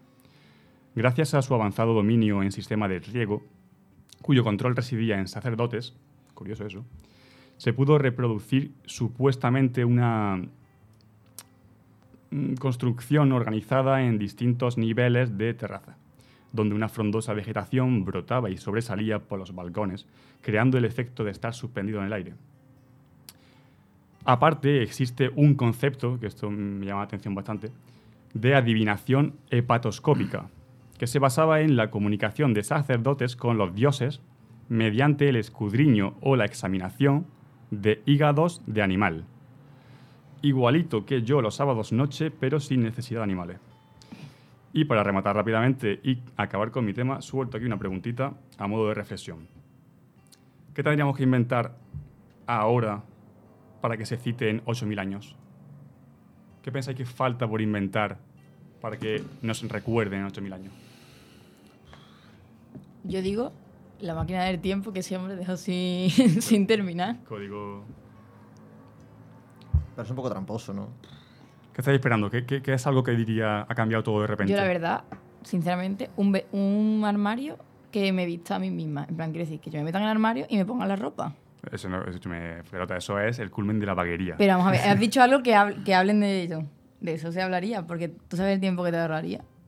Pero en plan, que te ponga los cordonitos Yo he visto hoy y, un- y los botones de la camisa. Y de los botones chiquititos, de las camisas chiquititas también. O sea, tú haces así, abre, abre los brazos, ¿no? Como, Y que- y- como, como si fueras un, Iron una Man. polipoque. Como si fuera Iron Man. Una Y, polipoque. y te lo ponen y ya está, ¿sabes? Eh, hoy he visto yo eh, un concepto, un vídeo, un concepto de, de Japón, que directamente tú haces un agujero en el suelo y pasa un tren y te deja el niño. O sea, el niño... Lo, lo visto, lo visto. Y eso, o sea, lo mío es el culmen de la vaquería, pero eso no, No, no, ¿sabes? a mí me parece Pero te, mierda. te deja el niño en el salón de tu casa. Sí, sí. Está, la, está, la viste el vídeo, ¿verdad? Sí, sí, increíble. Está la madre sentada ahí eh, leyendo Viendo- lo que sea, Viendo, viendo TikTok, viendo. TikTok, y de repente el niño aparece en un tubo y sale ahí. Hola, ¿qué pasa, mamá? Como, ¿Cómo ha lo- ido?". como los dineros de los supermercados, ¿no habéis visto que los envían como un bote en plan así? Pues sí. Quería decir, Alejandro, Sí, o sea, curiosamente tú Un hablando te de, de un medio de transporte, yo creo que lo que se recordaría a partir de aquí en 8.000 años sería un medio de transporte que pudiera llevar a muchas personas en muy poco tiempo a cualquier parte del mundo, porque tenemos los aviones, pero también se tira de escala para viajar con aviones. Entonces Yo- me refiero a algo mucho más ligero. Yo te digo una cosa, yo he cogido el Tucson hoy en el Pijuán y he llegado aquí en 10 minutos, ¿eh? No, no, que, le eso- pregunten a ese, es que le pregunten a ese conductor Eso del sí que es Tucson. histórico, eso sí que lo vas a recordar tú en 8.000 años. Los, los medios de transporte, eso ya están en las novelas de ciencia ficción. Yo me acuerdo de una que se llama que, que corran los corredores.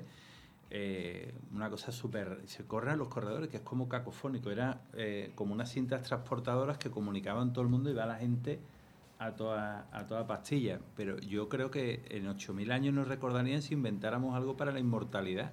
Porque además nos recordaríamos Nosotros mismos. 8.000 mi- 8.000 millones. autobombo. ¿Os acordáis cuando yo ¿Os hace acordáis 8.000 cuando años? inventé la inmortalidad? Y yo me recuerdo mismo inventando la... Pero qué aburrimiento, ¿no? Bueno, allá cada uno. Ahora, ahora estoy viendo una Yo pido serie morirme. que se llama Alteres Carbón, en que la gente tiene una especie de memoria que se la tienen insertada en el cuello y, y no son inmortales, pero su, su alma, digamos, se va trasplantando de funda en funda, como dicen ellos. Y al final, eh, a, a- a efectos prácticos, son inmortales. Bueno, no sé si habéis visto la película de... mm, ¿Cómo se llama? Eh, no te preocupes, Car- cariño, no sé, la de Harry Styles, no me acuerdo exactamente No veo película de One Direction. No. Que no te, que no te van directo, no te van pelota. No te preocupes, no te preocupes, cariño. Bueno, el caso, que en la- bueno, es que no quiero hacer spoiler a nadie, pero vamos, que si, si la veis, inventan algo que no se acordarían para, para los restos. Mira, yo tengo dos. Tengo, Es que no quiero decirlo, pero vedla. te- Está muy bien. Aunque no de One Direction, lo prometo. No voy a verla. No, es imposible que Por vea favor. One Direction. No, no Harry Styles.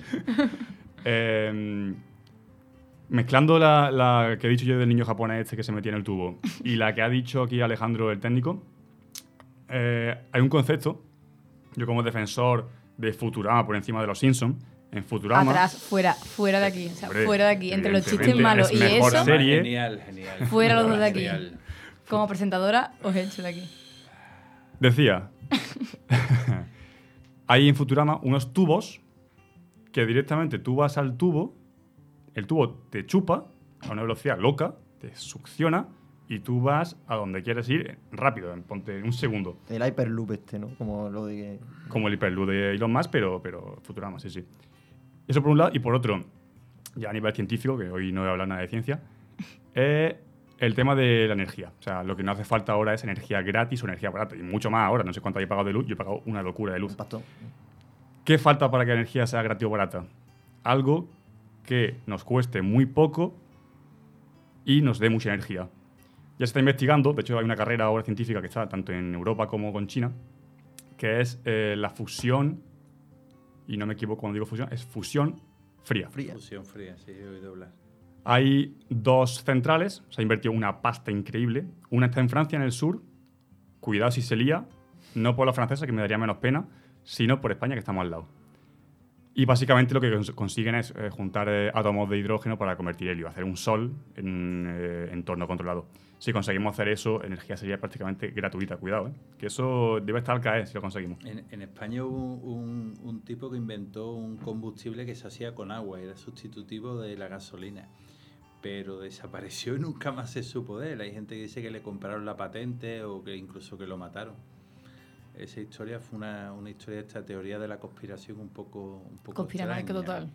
Sí, sí, pero la verdad es que el tío desapareció. Puede ser el tema de, de la pila de hidrógeno, ¿no? que el- los gases contaminantes son ninguno porque se consume hidrógeno y, cons- y sale agua, porque H2O con, con oxígeno. También puede ser una idea de futuro. Bueno, ya. Pues yo, sinceramente, yo creo que hay una idea de futuro por la que debería reconocernos el resto de sociedades venideras y criaturas que vengan detrás nuestra, que son eh, las pizzas de Domino's Pizza. O sea, es que... Qué maestra es hilando, que- ¿eh? Me encanta. Yo estoy salivando ya, la verdad. Es que, es que hay algo mejor, o sea, ¿por qué? Que nos recuerden por eso. Y ya no solo por eso, es que nos tienen que recordar por las ofertas que tiene Domino's Pizza, porque si encima, aparte de esta buena, tienes un pedazo de oferta, es que no puedes pedir nada más. Ya.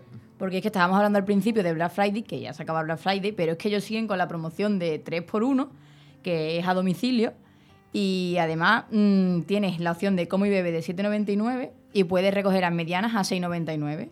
O sea que realmente es que hasta nosotros, que decías tú antes, que no teníamos, que estábamos un poco tiesos, vamos a Domino's Pizza. Sí, sí. Pero es que nos lo ponen a saco. Y además, mm, es que puedes completarlo eh, con los combos de pollo y alita a 8,99. Es que, no sé, yo sinceramente salivo solo de pensarlo. ¿Sigue la de. La, para veganos hay también? Claro. Sí, ¿verdad? Sí, es que sí. está muy rica la pizza de vegano. Y además, nosotros tenemos uno aquí muy cerca, que es eh, la calle Estrella Vitelius, 14. Y esa es la que nos pilla más cerca a nosotros, que el número de teléfono es 955 57 23 30, pero que hay 17 tiendas en toda Sevilla, bueno, en toda la provincia, que tú puedes buscar la tuya más cercana en el número de teléfono, o sea, en el número de teléfono, perdón, en la página web de Domino's Pizza. Pero vamos, que si alguien vive por aquí, por donde nosotros, yo hago hincapié en el que nosotros, la más cerca que tenemos es de la calle Estrella Vitelius 14 y su número de teléfono es 955 57 23 30. Pero ya os digo, en la página web tenéis toda la información y la verdad, yo creo, bueno, yo querría que me recordaran por la pizza de Domino's Pizza, ya está. No tengo nada más que decir, cierro. o sea, Chúpate- se levanta la sesión. Ya está. Chúpate esa, Sumer. Exactamente, se levanta la sesión. Fin. Se acabó Sumeria. Seguro que no tenían pizza. Nos quedamos con las pizzas. bueno, pues después de haberos dejado todo babeando, eh, aprovecháis ya más mientras seguimos nosotros con el programa. Venimos ahora con otra mini sección que viene de la mano de Alfonso Braño, que hoy eres el rey de las mini secciones, Alfonso. No, has cumplido el reto de la curiosidad y ahora tienes que cumplir la- el reto de Culturilla Express, que bueno, para quien no se acuerde, son tres minutos en los que nos vas a intentar contar el máximo de curiosidades posible. El máximo de curiosidades posible. Yo En tres minutos. Sí, yo, yo voy a seguir con las lenguas, con las lenguas inventadas. Porque además las lenguas inventadas tienen también mucho que ver, sobre todo con series y películas de ciencia ficción, que como yo soy muy aficionado. Pues espérate, entonces te vamos a poner. Esto también tiene, tiene su tiempo. A ver, a ver, a ver. Es que esto está todo bajo presión. Aquí trabajamos bajo presión. No, yo-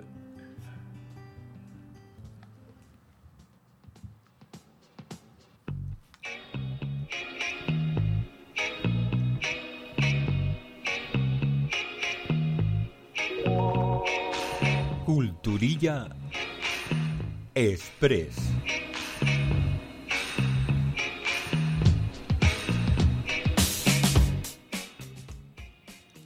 Muy bien, pues vamos a seguir con, con los lenguajes artificiales o, o inventados. El, el más conocido, el que más nos suena es el Esperanto. El Esperanto tiene aproximadamente, según algunos, unos 100.000 hablantes, según otros, unos 2 millones. Eh, curiosamente lo inventó un oftalmólogo. Una cosa un poco rara, pero a mí, yo, no conozco Esperanto, lo- los esperantistas son muy fanáticos, son muy fanáticos, es una mezcla de, mucho, de muchos idiomas, en teoría muy fáciles, no ha terminado de, de triunfar, se inventó en 1800 y pico, 1880 y tanto, y eh, todavía tiene recorrido. Pero a mí los que me ponen, los que me gustan de verdad son los lenguajes estos artificiales de las películas. Por ejemplo, eh, eh, con- aunque vosotros sois bastante más chicos que yo, hombre, Blade Runner la habréis visto, entiendo. Ambas. Eh, ambas, ambas, la segunda mucho peor.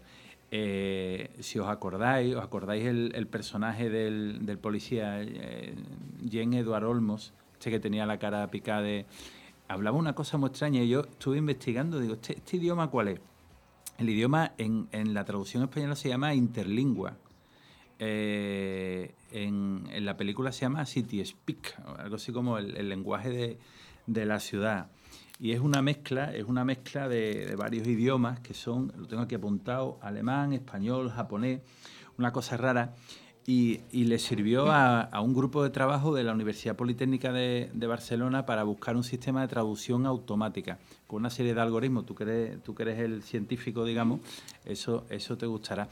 Porque es curioso que, que hay un 10% de las, lenguas, de las lenguas del mundo que no tienen sistema de traducción automática. O sea, si tú ahora mismo te metes, te metes en Google, incluso puedes traducir el Klingon, es súper divertido. Yo, de hecho, me he, traído, me he traído la frase te quiero, que es muy socorrida. Llegas al, al planeta, al planeta ahí de los Klingon y le dices a ver cómo se... Kapark Aku. Eso significa te quiero en, en Klingon. Guardo- muy socorrido. Llegas allí y favorito. lo primero que dice, exactamente. Pues hay un 10% de lengua que la única manera de traducirla es traducirla a un idioma más conocido, por ejemplo el inglés, y después traducirla a nuestro propio idioma. Para el inglés es más fácil, lógicamente porque es el idioma dominante ahora. Y estos de la Universidad Politécnica de, Barce- de Valencia han, han establecido una especie de, de sistema, de sistema de traducción automática. No lo han conseguido, pero os pongo, os pongo un ejemplo, porque he buscado un ejemplo, mira, en inglés, por ejemplo. Eh, es una cosa un poco intuitiva. Mezcla mezcla la- los idiomas más conocidos con los algoritmos y fijaros cómo traduce esta frase, eh, mi acento en inglés es nauseabundo, pero bueno. Another level with the same name already exists. En español sería, ya existe una etiqueta con el mismo nombre. Bueno, pues utilizando el, el algoritmo sale altra etiqueta con mismo nombre existe de ella. Para nosotros sería, esto lo ha hecho la, la Politécnica de la Politécnica de mm, esto de Valencia, utilizando el razonamiento que había detrás de la creación del idioma, el City Speak este o interlengua que decíamos nosotros de Blade Runner. Otro idioma, bueno, eh, a ver si, no, no encontré cómo se decía en, en City Speak porque el, diccionario no está en marcha. Pero, por ejemplo, en Klingon, en Klingon hay un diccionario oficial, que los derechos lo tiene la Paramount. Eh, cuando, se, cuando se creó la serie, eh, el, Klingon como tal no existía. Pero fue avanzando, la gente, oye, pues el Klingon, esto tiene su puntillo. Entonces, el, el- hay un episodio de Star Trek, el primero que lo habla es un, un alférez, el alférez Ochisato, y a la gente le empezó a, a gustar el Klingon, y ahora hay incluso el equivalente al Instituto Cervantes nuestro, que es el, el Klingon Language Institute, en siglas KLI que son los guardianes de la pureza del Klingon. El Klingon va aumentando, va aumentando su acervo. Su acervo, el, el- tipo este que lo inventó, un tal Mark Okran, que además le pagan derechos de autor, y la Paramount eh, controla el instituto este, eh, controla la pureza del idioma, igual que nosotros tenemos aquello de limpia, brilla y da esplendor, ¿no? que es el lema de, del Instituto, vamos, perdón, de la Real Academia de la Lengua, pues ellos tienen aquí también su, su guardián de las esencias. El idioma es muy curioso, tiene, tiene, es caprichoso, es un idioma artificial, ¿no? Tiene 21 consonantes y, por ejemplo, la D tiene dos pronunciaciones. Y después tiene cinco vocales y además utilizan sufijos y sufijos para, para expresar género, número, etcétera, etcétera. Y, curiosamente es un idioma vivo. Eh, si los que seáis fan de Vivan Theory, veis que hay unos cuantos de ellos que hablan Klingon. Entonces está muy divertido. Eh, la gente se pica con este tipo de cosas, igual que pasa con otro lenguaje artificial, que es el élfico. En este caso, eh, Tolkien sí era filólogo y se pegó aproximadamente unos 10 años eh, creando las lenguas de los distintos... yo no soy muy aficionado al Señor de los Anillos, me resulta un poco pesaete, pero bueno. Pero, pero el, tío, el tío creó cuatro, cuatro o cinco idiomas y después dentro de los idiomas creó también dialectos. Y también hay diccionarios élficos. Lo que pasa los derechos ya ah, han prescrito porque, porque este hombre falleció y además creó el idioma entre 1910 y 1917. Entonces, está muy divertido, muy divertido. Eh, incluso, bueno, tengo aquí los idiomas principales. Bueno, él creó además un, código criptográfico, tú, el, el, científico, que se llamaba Animalic, y después creó los idiomas, el Kendian primitivo, el Avarin, el Eldarin, y los dos principales, que era el Kenya que se dividió en Banjarin Kenya y Nodorin Kenya, y el Telerin, que se dividió en Telerion, Sindarin y Nandorin, que parece cachondeo, pero es que cada uno tiene su gramática, tiene sus reglas semánticas, tiene su vocabulario, etcétera, etcétera. De hecho, me he buscado cómo se dice en Kenya, que es el principal, te quiero también. Se dice Nimel Tie. Mi pronunciación igualmente nefasta. En, Esperanto es más fácil, se dice mi amas bin. Y también he buscado en otro, en otro lenguaje artificial, que es el Navi, aquí todo el mundo sí será aficionado a Avatar, aunque a ti no te gusta la serie, porque ahora viene la segunda, de Avatar. En, el idioma Navi se dice Naga, Yamne, Lu o Er. Este es como para una, como para una prisa. He intentado también buscar cómo se dice en, en los idiomas de Juego de Tronos, que también son inventados, pero los idiomas de Juego de Tronos son un poquito más prácticos y además tienen que ver mucho con el carácter de los, de los personajes. Por ejemplo, el, lenguaje este que hablan, el, salvaje este que se acuesta con Danari, esta de las tormentas, eh, que también es un lenguaje artificial, también hecho por un filólogo, también tiene su diccionario, su instituto Cervantes equivalente no la tienen. Pero, por ejemplo, como es un idioma de, de gente guerrera, no existe, por ejemplo, la palabra por favor el saludo siempre, el saludo se traduciría como te respeto. Los insultos son una especie de arte. Existen cuatro palabras para designar a los caballos, no sé cuántas palabras para designar a luchar, igual que en el idioma Klingon. El idioma Klingon tiene distintos términos para luchar eh, y se diferencian por el tipo de intensidad de la lucha. Son idiomas que van un poco con la idiosincrasia del pueblo del pueblo que lo habla. Eh, le pasa igual a Tolkien, le pasa igual con sus idiomas. El que, el que hablan los enanitos, digamos, un idioma más pacífico. El que hablan los orcos, pues un idioma mucho más agresivo. Y, y pasa con todo esto. Todos estos idiomas están registrados, todos tienen diccionario. Y en, y en Internet es muy divertido porque puedes buscar, puedes buscar la traducción. Yo no me acuerdo si se me ha quedado o no, no se me ha quedado ninguna por detrás. Y después, mm, como he dicho en la, en la parte de la anterior sesión mía, el Emberwood, ahí no consigo encontrar te quiero porque las frases que he encontrado eran todas súper raras y, y, además la gramática era también muy farragosa, era muy extraña porque la mayoría de estos idiomas le han hecho filólogos, eso es como digo el esperanto que le ha hecho un oftalmólogo, cosa absolutamente irracional. Pero bueno, nosotros que somos latinos podemos reconocerlo porque tiene mucho de francés, tiene mucho de, de español, tiene mucho de portugués. Y en fin, que están muy divertidos estos, estos idiomas artificiales. Como última curiosidad, que esta sí me, ha parecido muy graciosa, la, palabra más, larga en, el idioma Dothraki, no sé si lo digo bien, que es el que hablan los salvajes estos de Juego de Tronos, es, a ver, uf, Atastake de ni Sarun, que significa tontería. ¿Qué palabra más larga? Yo creo que deberías hacernos un diccionario con decir te quiero en las diferentes y No, lo de- comercializarlo. lo- lo- los cuatro te quiero, lo único que he encontrado, y después los números que os dije en el idioma este en Bergud, que se perdió.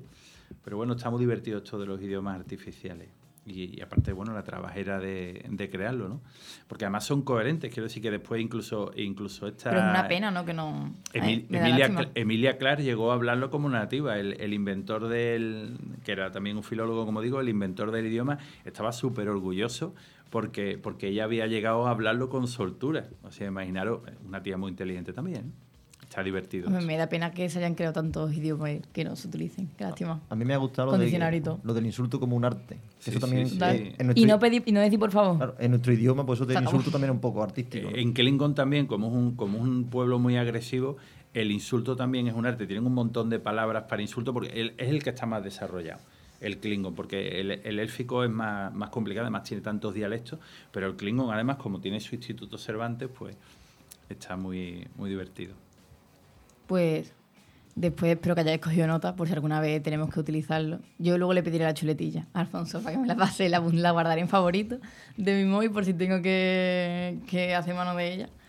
Y ahora vamos a- con otra mini sección, pasamos de Culturilla Express a otra mini sección que es el protagonista burlón, que bueno, sinceramente creo que esa es mi mini sección favorita, porque ahora Pablo va a darnos unas pistas que desde casa me gustaría que estuvierais muy pendientes, a ver si allí también sois capaces de averiguar de qué personaje se trata.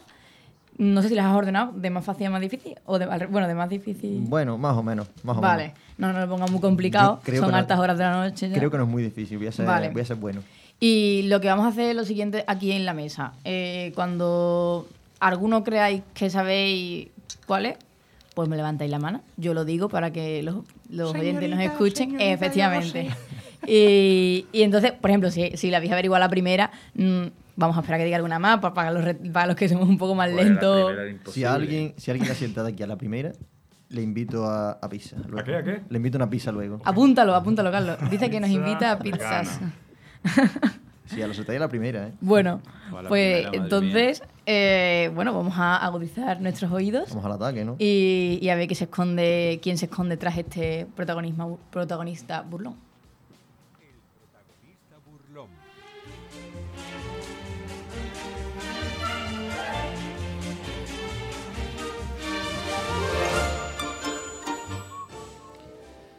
Bueno, pues vamos allá, ¿no? Eh, voy a empezar con una pista que yo creo que no la vaya a acertar y si alguien lo acierta, pues mis días.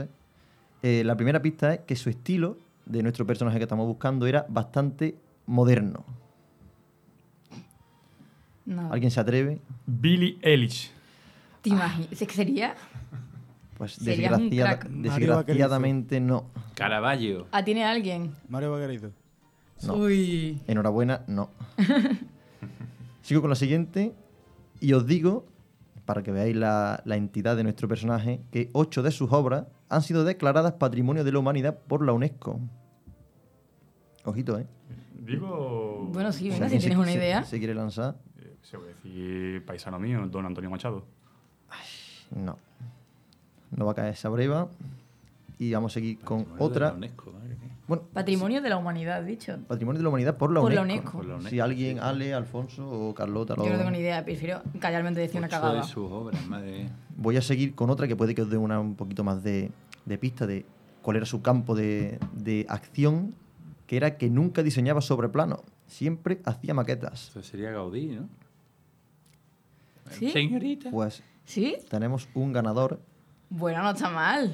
señoritas y caballeros, era Antoni Gaudí, Qué buena, Alfonso. efectivamente. No, hombre, es que cuando he dicho que no diseñaba sobre plano ya era más fácil. Mis dieces. Y noso- ¿Qué es lo que he dicho? ¿No diseñaba sobre plano? Siempre hacía maquetas. Ah, siempre hacía maquetas. Muy moderno, claro, con, con su Muy estilo. moderno, con sus cositas, ¿no? sí, sus sí. curvitas, su... Qué tío raro, ¿eh? Un tío muy raro. Si queréis os digo el resto de pistas Hombre, pues, claro, por favor. evidentemente. para que veáis que, que no hay ni trampa ni cartón. Eh, la mayor parte de su trabajo está en una misma ciudad española, que en este caso sería Barcelona. Empezó a trabajar diseñando las farolas de una plaza de Barcelona, la Plaza Real. Otra pista, que esta yo creo que ya aquí hubiera acertado bastante gente, que era uno de los lagartos más fotografiados de España, está en un parque que nuestro personaje diseñó, en el Parque Güell. Su mayor obra no está acabada. todo el mundo conoce a la Sagrada Familia. La octava, la octava pista era su familia es sagrada. Y la novena, Qué buena esa. Me encanta. y la novena es que murió atropellado por un tranvía. Ah, pues no, yo no lo sabía. Y lo mejor de todo es que el, el tío, esto ya no lo he metido, lo meto ya aquí un poquito como cuñita, ¿no? Cuéntanoslo. Eh, buscando un poquito sobre Gaudí, es que el tío ya en sus últimos años como que se había descuidado mucho y cuando lo atropelló el tranvía, el tío se quedó en el suelo y nadie sabía que era Antoni Gaudí. Sí, pensaron que era un vagabundo. Pensaba sí, que era un es vagabundo muy triste, muy triste. Hasta que llegó uno de los... Era muy, el hombre era muy amigo de algunos curas de, y reverendos de Barcelona y lo reconoció un cura y le dijo, este es Antoni Gaudí. Pero ya estaba el hombre... Sí, bueno, porque era muy religioso, es verdad, era muy Sí, religioso. sí, sí, sí. sí, sí, sí. Pero a misa. era una persona muy conocida, como no lo reconocieron cuando porque ya estaba tan Estaba hecho- estaba él siempre iba, iba estaba muy- sí, iba siempre ya esos últimos años suyos bueno últimos años últimos años él no sabía que eran sus últimos Bueno, años sí, porque ya, pero como se murió, pues damos por hecho Claro. que eran los, fueron los últimos. eran sus últimos años ¿no? y siempre iba pues sin identificación sin cartera sin nada y no había manera de identificarlo hasta que llegó este cura y dijo que era Antonio Gaudí y la verdad que su funeral fue multitudinario en Barcelona. El, el León tiene también un par de, un par de construcciones Sí, espectaculares. y en, en comillas también tiene Sí, sí, una casa. sí. de hecho me él- diseñó muchas casas no llegó a vivir en ninguna. El parque igual en, en un primer momento era una como una urbanización que solo tuvo una casa donde vivió él y punto. Pues y hasta aquí nuestro Que- protagonista. la verdad es que, Alfonso, enhorabuena. enhorabuena ¿eh? Aparte de Sí, cumplir sí, los dos retos que se te han impuesto para hoy, encima las has averiguado a la número 3. a la número 3 te has Es quedado que, sin, la, es que la ha puesto muy fácil. te- la te has quedado sin pizza fácil. te, te has quedado sin pizza. Sí, sí, sí, es verdad porque no lo hemos averiguado a la primera, pero bueno. Pues ya aprovecho y, aunque no esté a la altura, reivindico a Aníbal González, que para eso estamos en Andalucía. que también era un arquitecto magnífico. en la Plaza de España ¿no? Y además arquitectura regionalista, que en nuestra bendita ciudad tenemos un montón. Aunque vosotros dos seáis... Bueno, tú también eres extranjera, ¿no? No, Tú- no, no. Tú eres de Sevilla. Yo soy de Sevilla. Vale, pero ellos dos no. bueno, yo soy cordobés que efectos Bueno, prácticos eh, eh, extranjero que es de Córdoba y Jaén, ¿sabes? que te por un momento he pensado. Pero- Efectivamente, sí, sí. Eso es como cuando mi abuelo ve a alguien que viene de fuera del pueblo y dice, ya vienen los forasteros. los forasteros los forasteros Los de qué padre, Te, digo, te digo una cosa, la provincia de Jaén es de las grandes desconocidas de España y Totalmente. es espectacular. A mí me lo va a decir, si yo todos los días que vengo aquí le doy publicidad. Y Increíble. todavía no te han mandado nada.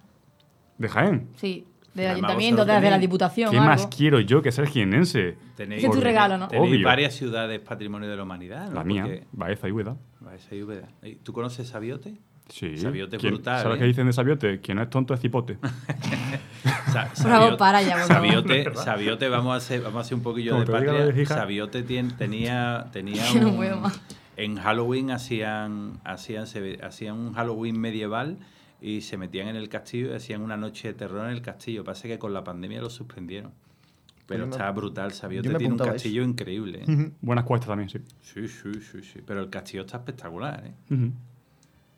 Bueno, Pues- y, de, y de, de Baeza o de Úbeda era eh, el tipo este, ¿no? El, Pero Machado. no, y Joaquín Sabina. Joaquín Sabina de Úbeda. De De Úbeda, eso, que Aunque- tiene, que tiene también un carnaval brutal. Hablando de Joaquín Sabina, mira, tengo un dato así de curioso, a que le guste.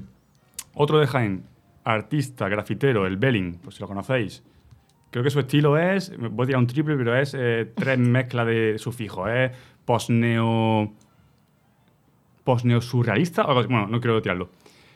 Y en Úbeda tiene él pintado un graffiti de Joaquín Sabina en la calle principal de las tiendas y justamente hoy lo va a comercializar. O sea, hay láminas de esa, de esa pintura. Al que le interese, Belling, José Belinchón. Eh, En Úbeda hay un bar chulísimo que era un antiguo teatro, que también lo conocerás tú, para ir de copas, que es brutal. Yo no he visto un bar más bonito en mi vida. Es que es que me, me encanta, no, no, me encanta Jaén, ¿eh? Sí, sí. Y la catedral es brutal, la catedral es una gran desconocida también. Y la, y la calle, el equivalente a la calle Sierpes que tienen allí con esa tienda de fotografía antigua que es de 1900 no sé qué, los baños árabes, el castillo. Este, y además se come de escándalo. Deberíamos hacer en vez de un día, en vez de un protagonista burlón, una ciudad burlona. Oye, pues mira, Sí, sí, ahí lo sí, dejo, al sí, siguiente que le toque. sería muy sí. buena, ¿eh? Si lo quiere utilizar Sí. esa idea, Oye, una idea chulísima, ¿eh? a que sí, es que de verdad. Pero haciendo patria, haciendo patria, que sea por lo menos algo de Andalucía, ¿no? Una, una ciudad desconocida de Andalucía, que no sea muy difícil, ¿no? Claro. pueblito pequeño. Tú no vale porque ya sabemos cuál vas a poner, Carlos. Bruna. Yo, Montoro. Muy bien. Torre Perojil, Torre Muy bien. Bueno. También está muy bien. Pues vamos a intentar que Carlos no haga ningún chiste más en lo que queda de programa. Y porque ya ha, ha cumplido el cupo. Entonces ahora vamos a con una parte nueva que tenemos esta temporada en toda una amalgama, que es la agenda cultural, para que ustedes eh, aprovechen al máximo este fin de semana en Sevilla, eh, porque bueno, hay muchas cosas que hacer y ahora pues las vamos, las vamos a comentar.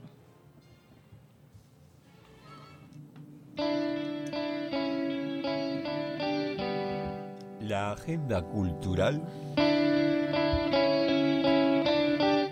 de Sevilla. Pues con la llegada de las vísperas de la Navidad, una de las actividades que pueden llevar a cabo este fin de semana es visitar la Feria del Belén, que este año cuenta con 15 expositores y que está abierta hasta el 23 de diciembre.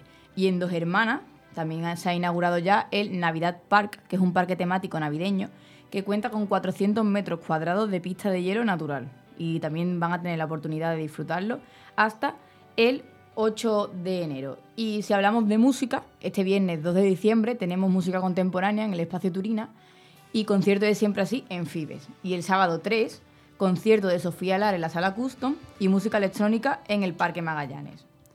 Y si lo que prefieren este fin de semana es dedicarlo a ver exposiciones, pues en Caixa Forum Sevilla se encuentra la exposición Talking Brains, que programados para hablar, que es un viaje interactivo eh, al interior de nuestro cerebro. Y también tiene la exposición de cine y moda por Jean-Paul Gaultier, también en Caixa Forum. Luego, en la Casa de la Ciencia, hasta el 31 de diciembre, pueden visitar la exposición La Casa de la Ciencia con los Objetivos de Desarrollo Sostenible y en CICUS, Oculta, Soterrada y Sumergida. Y ya por último, en el Espacio Santa Clara, hasta el 18 de febrero, la exposición sobre la obra de Luis Gordillo. Así que la verdad es que hay gran variedad, música, exposiciones. Yo Eh, quiero mm. proponerle a la gente que se vaya a Itálica, que la entrada es libre y, y es maravilloso. Yo estuve hace 15 días y después se van a comer al Ventorrillo Canario que está enfrente La verdad, y se ponen de carne hasta las trancas. la verdad es que no hay excusa porque luego, bueno, estos son lo que tenemos para este fin de semana que van variando, pero como ha dicho Alfonso, hay actividades que pueden hacer todo, todos los fines de semana. es lo- además gratis, sí. porque es que Itálica es gratis. La última vez que estuve me contaron una anécdota muy divertida, que también es curiosidad. Eh, antes de que la Junta de Andalucía se hiciera cargo de la vigilancia, hubo, hubo un día un señor que cogió una estatua de Baco, salió por la puerta y hasta ahora lo están buscando. En el año setenta y tanto. Eh, y la verdad es que el, el saqueo de, de Itálica ha sido bastante grande. Allí, si, si vas al anfiteatro, hay una parte en que hay dibujada como una especie de, de pintura, que una, una pintura sobre, sobre la pared dentro del anfiteatro. Y, y viene con una leyenda de unos visitantes americanos la destrozaron por una gamberrada en el siglo XIX. Eh, no nos podemos extrañar porque si en la Giralda hay, Pepito estuvo aquí y algunos son súper antiguos, pues Itálica merece la pena, de verdad. Yo creo que siempre lo, dije la última vez que estuve, que es muy importante tener como esta sección de la agenda cultural porque al final así ponemos en valor también las maravillosas actividades y variadas, sobre todo que lo mejor que son variadas para todos los gustos, para todas las edades. Así que nada, yo me he quedado con ganas de lo de los 400 metros cuadrados de pista de hielo. Iré antes de que acabe la Navidad. Natural encima. Sí, sí. O sea, te da guarrazos, pero con hielo natural. Claro. Que, ¿por qué no? Ta- Bueno. También os digo, ya como para la gente que tenga que poner excusa para no ir a pistas invitados por otras personas para patinar, tobillo, lesiones, es muy duro el hielo, cuidado. Los tobillos, que tenemos una edad, que no se recuperan tan bien. Yo tengo jodido los dos, crónicos. O sea, que tú no vas a ir a patinar. Tú no patinas. No puedo ir. Tú, ¿eh? tú lo ves desde fuera. Es que tengo los tobillos muy mal, de verdad. Pero para verlo. Quiero decir Claro, que te pones tú a, Sí, a sí. ver cómo patinan los demás y te ríes de los demás. Sí. Eso es lo mejor. Sí, sí. Ahora solo disfrutamos del hielo en, en Navidad, pero cuando yo era chavalete había una pista de hielo en Sevilla. A Durante el la altura año. De, a la altura de Montequinto, sí que estaba abierta siempre. Llegaron a jugar hasta equipos de hockey. Se llamaba Hielotrón. Pues Y duró poquísimo porque aquí no nos gustaba. hombre. Sí, sí. También y era es que todo el año, ¿eh? aquí, era todo el año. Aquí es complicado. eh, Bueno, tiene que ser que hayas ido muchos años para que sepas patinar bien. Yo, por ejemplo, he ido dos veces y me caigo. ¿no? No sé patinar. Ten cuidado. Sí, sí. Espero no venir con un tobillo roto cuando- después, de que, después de haber ido, pero bueno. Bueno, pues chicos, eh, vamos a despedir aquí este programa de este martes. Pablo, era la primera vez que coincidía contigo. Ha sido un placer, Carlota. ¿Qué tal? ¿Te ha gustado? Sí, sí, muy bien lleva el programa. ¿eh? Sí, es que por ahí dicen que soy la mejor presentadora de toda una amalgama. Se, se notan las tablas, se notan las tablas, ¿eh? más que un carpintero. Bueno, pues pronto también te escucharemos por aquí. Claro que sí. Y luego tenemos a Alfonso, que aunque hoy ha tenido las mini secciones, ya le hemos encargado una sección para el próximo día. No, pero a mí lo que me, ha- lo que me ha gustado es lo de lo del pueblo. Lo del Sumerio. pueblo- Sí, sí, sí. No, no, lo del pueblo, de adivinar un pueblo. Me Ah, ha que sí. encantado. Y además así Pues- aprovechamos y fomentamos el turismo. Mira, pues Muy bien. Y te digo una cosa, Montoro también es espectacular, ¿eh? No, por- no porque esté él, es muy, no, no, No es muy bonito, eh, ¿eh? cuidado. Es un, no es un pueblo clásico, un pueblo con su historia. La, la- la pequeña Toledo le dicen. Sí, sí, por eso que Montoro, Montoro merece la Estás, pena. in- estás invitadísimo. Lo, lo- lo que pasa es que él él se picará, pero yo no sé, yo no sé cuál es más chula, si Úbeda o Baeza, porque están así, así, ¿eh? Mira, como saquemos el tema, Alfonso, no acaba el programa. porque- No, no, pero Andrés de, Andrés de Vandelvira hizo de las suyas en los dos pueblos. Sí, o sea claro. que, que está brutal, está chulísimo. Pues entonces, Alfonso, te esperamos con, con el, eh, la ciudad burlona. Que tienes tiempo para pensar, ¿eh? Y que merezca la pena. No, no, no, ya, ya sé el sitio, que- que además también está en Andalucía, pero es muy desconocido. Bueno, pues entonces no nos digan, no nos chives nada para No, que estemos no, expectantes que el pasa es que próximo os va- programa. Os, va a gustar, os gustaría ir, lo que pasa es que está prohibido. Pero es un sitio súper chulo, es como una catedral. Bueno, pues Sí, nada, sí, pues sí, estaremos muy pendientes. Carlos, muchas gracias. El próximo día esperemos que venga sin ningún chiste malo, solo chistes buenos. Culpa de los sumerios, no culpa, Culpa de los sumerios, ¿verdad? Ellos lo inventaron Ellos y yo lo he seguido Su estela. su estela. Muy bien. O sea, hace buena Pues- noche, lo pasa muy bien. He coincidido con Alfonso, un tío muy agradable, la verdad. Muchas gracias, hombre. Y Carlota, como siempre, encantadísimo contigo, la verdad. Pues nada, yo sí que he estado eh, contenta de coincidir con vosotros. También vamos a despedir desde, desde aquí a nuestro técnico, Alejandro Álvarez. Muchas gracias por tus manos, A vosotros. que no sería posible el programa sin los técnicos, porque es que nos escucháis a nosotros todo el rato, a ellos no, y son los que hacen posible que si ellos no le dieran a las teclas que eso no se escucharía nada. Así que muchísimas gracias, Alejandro. A vosotros, porque un programa sin locutores tampoco sería nada. Oh, qué bonito. pues nada, chicos, los que nos estáis escuchando, os esperamos el martes que viene, que estará otro presentador, pero el programa será igual o mejor. Otro programa de toda una amalgama los martes a las 10 de la noche en Neo FM. Y ya sabéis que podéis visitar nuestras redes sociales, que seguiremos dándole bombo al programa para que ustedes, si se han perdido algo, lo puedan ver. Así que ya sabéis, las redes sociales son toda una amalgama y nos escuchamos el próximo martes. Buenas noches a todos.